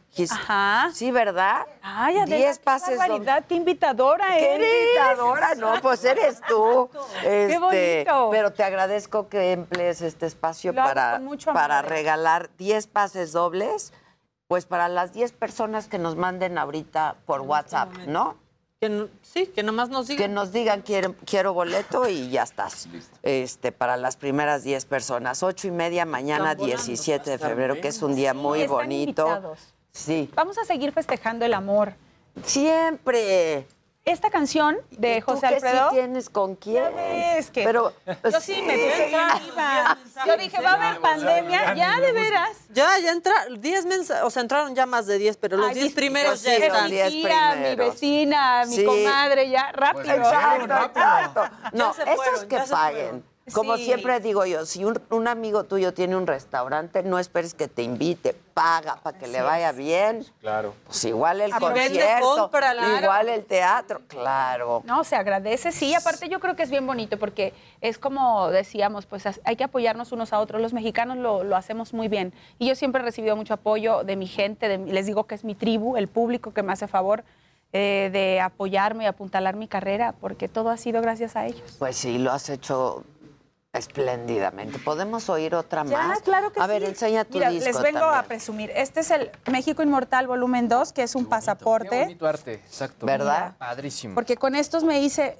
una embajadora virtual de mi parece el música pasaporte de mexicana. México. Sí. Sí, y este Pero fue es el que uno. es embajadora, cuenta. Así es. Con estos dos discos que ahora vamos a presentar en el Metropolitan, tuvimos la oportunidad de que de manera virtual eh, la Secretaría de Relaciones Exteriores lo compartiera a embajadas y consulados de México en el mundo. Este en septiembre del año antepasado y este del año pasado. Sí, están padrísimos. Están. Y eso vamos, eso vamos a... Y se oyen mejor. Mejor. Pues Y en vivo, Y- más y mejor. seguro por ti el pasaporte ya tiene acento en México, que antes no tenía. Vean qué bonito. Híjole, es que así debe de ser. ¿Por qué nos lo ponían? Duele el ojo y duele el corazón si no sí, tiene. no, está precioso. Y verde, Y verde. Divino, divino. Les voy a cantar. Yo escuché el rumor que se viene el volumen 3. Ah, pues sí, Pronto. bien enterado. Ya Bien, estamos trabajando. Gile. Sí, ya estamos trabajando. Volumen 3, grabado con, obviamente, con ese amor por México. Y este va a ser un homenaje para eh, las figuras más importantes de la canción mexicana. Este fue para los compositores, esto fue una fiesta mexicana y el que viene es para mis reinas y mis reyes de la canción. Eso. ¿Qué va- ¿A quiénes vas a incluir? Pues a todos los que ya dijiste. Ya dije, pues sí. digo. pues es sí. que, es más, hasta me va a faltar espacio. Es que como exacto, eso pensaba. Claro. Entre, entre ellos y los temas que tienen. Pedro, Lola, este, Vicente. Vicente. Amalia Mendoza Latariacuri, este, María de Lourdes. Híjole. Sí, hay muchos, muchos. No, y Pero- además son discos extensos, o sea, son discos de muchas canciones, no son discos, no y sé, esto de nueve ya me decían canciones. que ya me le parara porque ya no alcanzábamos. Pero este me aventé, eh, no, no sé, son arriba de 30 canciones porque hicimos Wow. medleys. Esos son Entonces- discos. Esos son Luego discos, no, ocho cinco. canciones. Sí, No, exacto. este, mira, tiene 15, pero estas sí son cancioncitas completitas. Y estos trae medleys, pero trae unos arreglos espectaculares de Rodrigo Duarte y Juan Duarte. Y traemos canciones también eh, de, nueva, de Nueva Pluma, de Gao de la Cruz, que es una canción que para mí es como mi estandarte. Mi nombre es México. Y otra que viene en este que se llama Tierra Mexicana, que son de las nuevas canciones. Y que además es la complejidad de grabar un disco como este y grabar a los mariachi y grabar cada instrumento. Te voy a decir Se que vuelve este- complejo, ¿no? Y es mucho tiempo tiene para que algo de bien. especial. Se grabó como antes. Lo grabamos todos juntos. Ah, Wow. órale, eso está Tiene un sabor No cada Es otra técnica no. Y ahí poniendo. Claro. Sí. Que, que te voy a decir que se volvía loco Aneiro Taño, que fue el que lo hizo, y Rodrigo Duarte decía, no, Sí, claro. ¿qué hacemos con todo? Pero tiene un sabor diferente. Claro. Lo grabamos todos juntos, se oye en ambientes reales. Este, y aparte también está el DVD que lo pueden ver en YouTube. De ambos ponen eh, mi- eh, México Inmortal, Rocío Arango. Y puede estar en cualquier embajada o en mi canal de YouTube. Entonces ahí los pueden gozar, ponerlos en una nochecita que quieran este, cenar algo rico y, al- y gozar de, de un buen con- porque les juro que Y llorar. A gusto. y llorar a gusto. Claro, llorar a gusto. Oye, antes de que nos cantes rapidísimo, este, me comprometí con el público para entregar una guitarra de de Ángel Aguilar. Ándele. Porque la regaló al público. Qué bonito. Este, y entonces yo decidí, porque, porque pues aquí se hace lo que yo decido. Eso, porque y soy la decidí patrona. que para mí, a mí había dos ganadores, la verdad. Este, uno de ellos, Chava Rock, que nos compuso una rola al programa Sí, bien padre. Y otra una niña que Camila. te va a gustar, Camila, que te va a gustar mucho cuando te, la, te, voy a mandar el video. Entonces, pues me tomé la libertad de decidir que la niña Camila se va a llevar la guitarra de Ángela, que tiene todos los stickers que Ah, pues le gustan a Ángela. Y decidí que el Chava Rock, como es súper fan de este programa y de mí, quiero pensar, Claro. se va a llevar esta guitarra que es igualita a la otra, pero con mis stickers. ¿Por qué no? Estuvo ¿Por Chavarrón, qué no? Camila. Esa la regala. Ángela y esta la regala la Micha, que no se podía quedar atrás. Entonces, tanto Camila como Chava Rock ya tienen su guitarra para que sigan Que componiendo. viva la música. Que viva la música. Debe de haber más música. ¿no? Este, y pues eso decidí, porque pues sí, la niña es fan de Ángela y mi querido. Ah, Chavarro pues, que es fan de nosotros. Sí, qué bonito, diciendo. pues, ya valí, se los dije, no, chava, No, ya chavita, ganaste. no, chavita, ya ganaste. Qué maravilla. Hay que fomentar el arte y el amor por México. Y la generosidad también, Eso. que se Así vean es. que hay, que hay, Claro, ¿no? Y así que es, somos... porque aparte de lo que tú das, se regresa en doble. Ay, Dios te oiga. No, de Híjole, se te va a regresar Dios una te avalancha. oiga, Dios Bajo, te así va a ser, oiga. estoy segurísima. Oye, ¿y vas a ir al final del ten- a la final del tenis? Allá vamos a estar en Acapulco, a toda la gente. ¿Vas a cantar? Es- estamos en eso, yo creo que sí, tengo mucha esperanza que sí. Eh, yo creo que hoy más que nunca tenemos que reactivar el turismo. Ay, sí. Y Acapulco es un destino perfecto, así que si tienen oportunidad, agarren el bocho, pidan aventón, agarren el- al vecino. el autobús, El autobús. el autobús, Y allá nos vemos Acapulco, bien. los espera con todo su, eh, por supuesto ahora el tenis, el abierto mexicano, que es un orgullo. Y allá en, Acapulco los mejores hoteles. Sí, la verdad. Los mejores destinos y la mejor comida. Claro, ahí nos quedamos. Ahí, desde ahí estuvimos transmitiendo el Princess, hicimos unos programas padrísimos. Este, y hay variedad. No, hombre, es que México es bello. De Acapulco, imagínate, yo sureña, mi madre oaxaqueña. Mira, Y- y, Oaxaca me, y me lleva Guerrero también. Entonces ahí estamos con cariño y le mando muchos amores a mi madre, que orgullosa cocinera oaxaqueña. Cuando quieran les traigo unas tlayudas del buen sazón de mi hijos, qué tierra. rico. Es el restaurante de mi madre. Este, Qué maravilla. ¿En dónde? ¿En la ciudad de Oaxaca? Está en Iztapalapa, donde vive la gente guapa. No tengan miedo y vayan al barrio de Eso, Iztapalapa. eso. Aquí, Aquí en está la Ciudad de ya. México. Ok. Así ¿Cómo es. se llama el El restaurante? buen sazón de mi tierra y la reina de Oaxaca. Eso, es todo. Qué rico. Así que, miren, entre comida y cantada y bebida es la mejor vida. Es Claro. cierto, Así que, es cierto. Y se nos está olvidando y entonces hay que hacerlo, de verdad. Así es. Pues todo junto. ¿Nos cantas para Les canto, despedir el por programa? supuesto. Nos vemos mañana. Mañana en el Mañana. Metropolitan, ocho y media, boletos en taquilla y en Y ahí en Ticketmaster también. Ticketmaster, ya están. Allá los espero mañana y gracias Adrián Carrillo por acompañarme Muchas hoy. gracias, Adrián. Mi Muchas querido gracias. Adrián. Vamos con esto que se llama Mi nombre es México. Quiero que escuchen la letra, ojalá que les guste, del gran compositor Gao de la Cruz. Viene de ahí. ¡Suénele!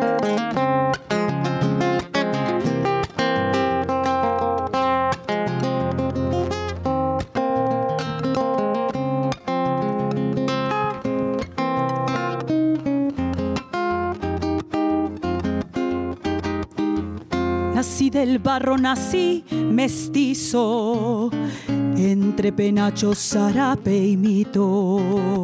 Nací en Chinampa junto al nopal, nací con alma de libertad. Nací en un lago de blancas aguas y mi nombre proviene del náhuatl. Nací bohemio y trovador. Nombre es México, sí señor. Y mis padres fueron la alegría y la tradición. Mi canción de cuna con vihuela y guitarrón. Mi orgullo es el charro, mi grandeza la mujer que lleva en su seno toda mi razón de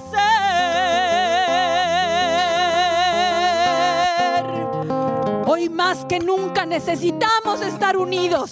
México es fuerte, México es valiente, México es puro corazón.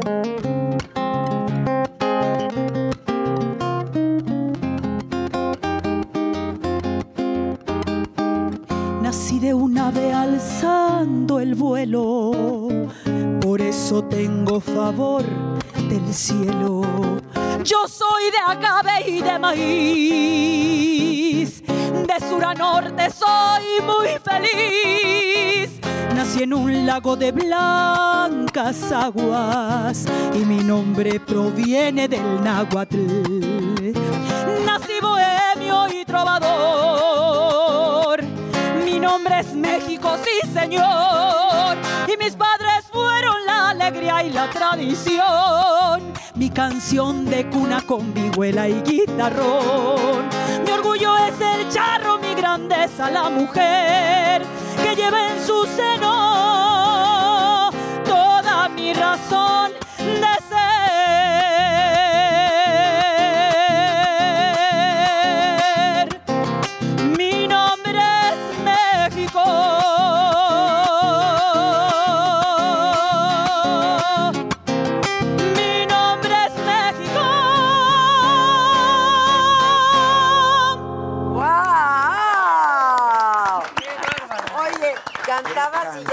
imaginaba mañana en el escenario. ¿Qué te vas a poner? Ya tengo, son como cinco cambios Me de imaginé, vestuario del maestro imaginé. Armando Mafud, de Daisy Torres, así que va a ser una gran noche. También tengo a Celso Duarte en el arpa. Vamos a cantar. Paloma Negra, él y yo. Van a ver qué noche. Híjole, te vas Ya a ver vi. guapísima. Yo ya te vi, yo ya te vi. Felicidades. Muchas gracias, Rosy, gracias todos. querida. Gracias, gracias, gracias. Y gracias a ustedes como siempre. Los esperamos mañana, 9 de la mañana. El Heraldo Televisión. Gracias.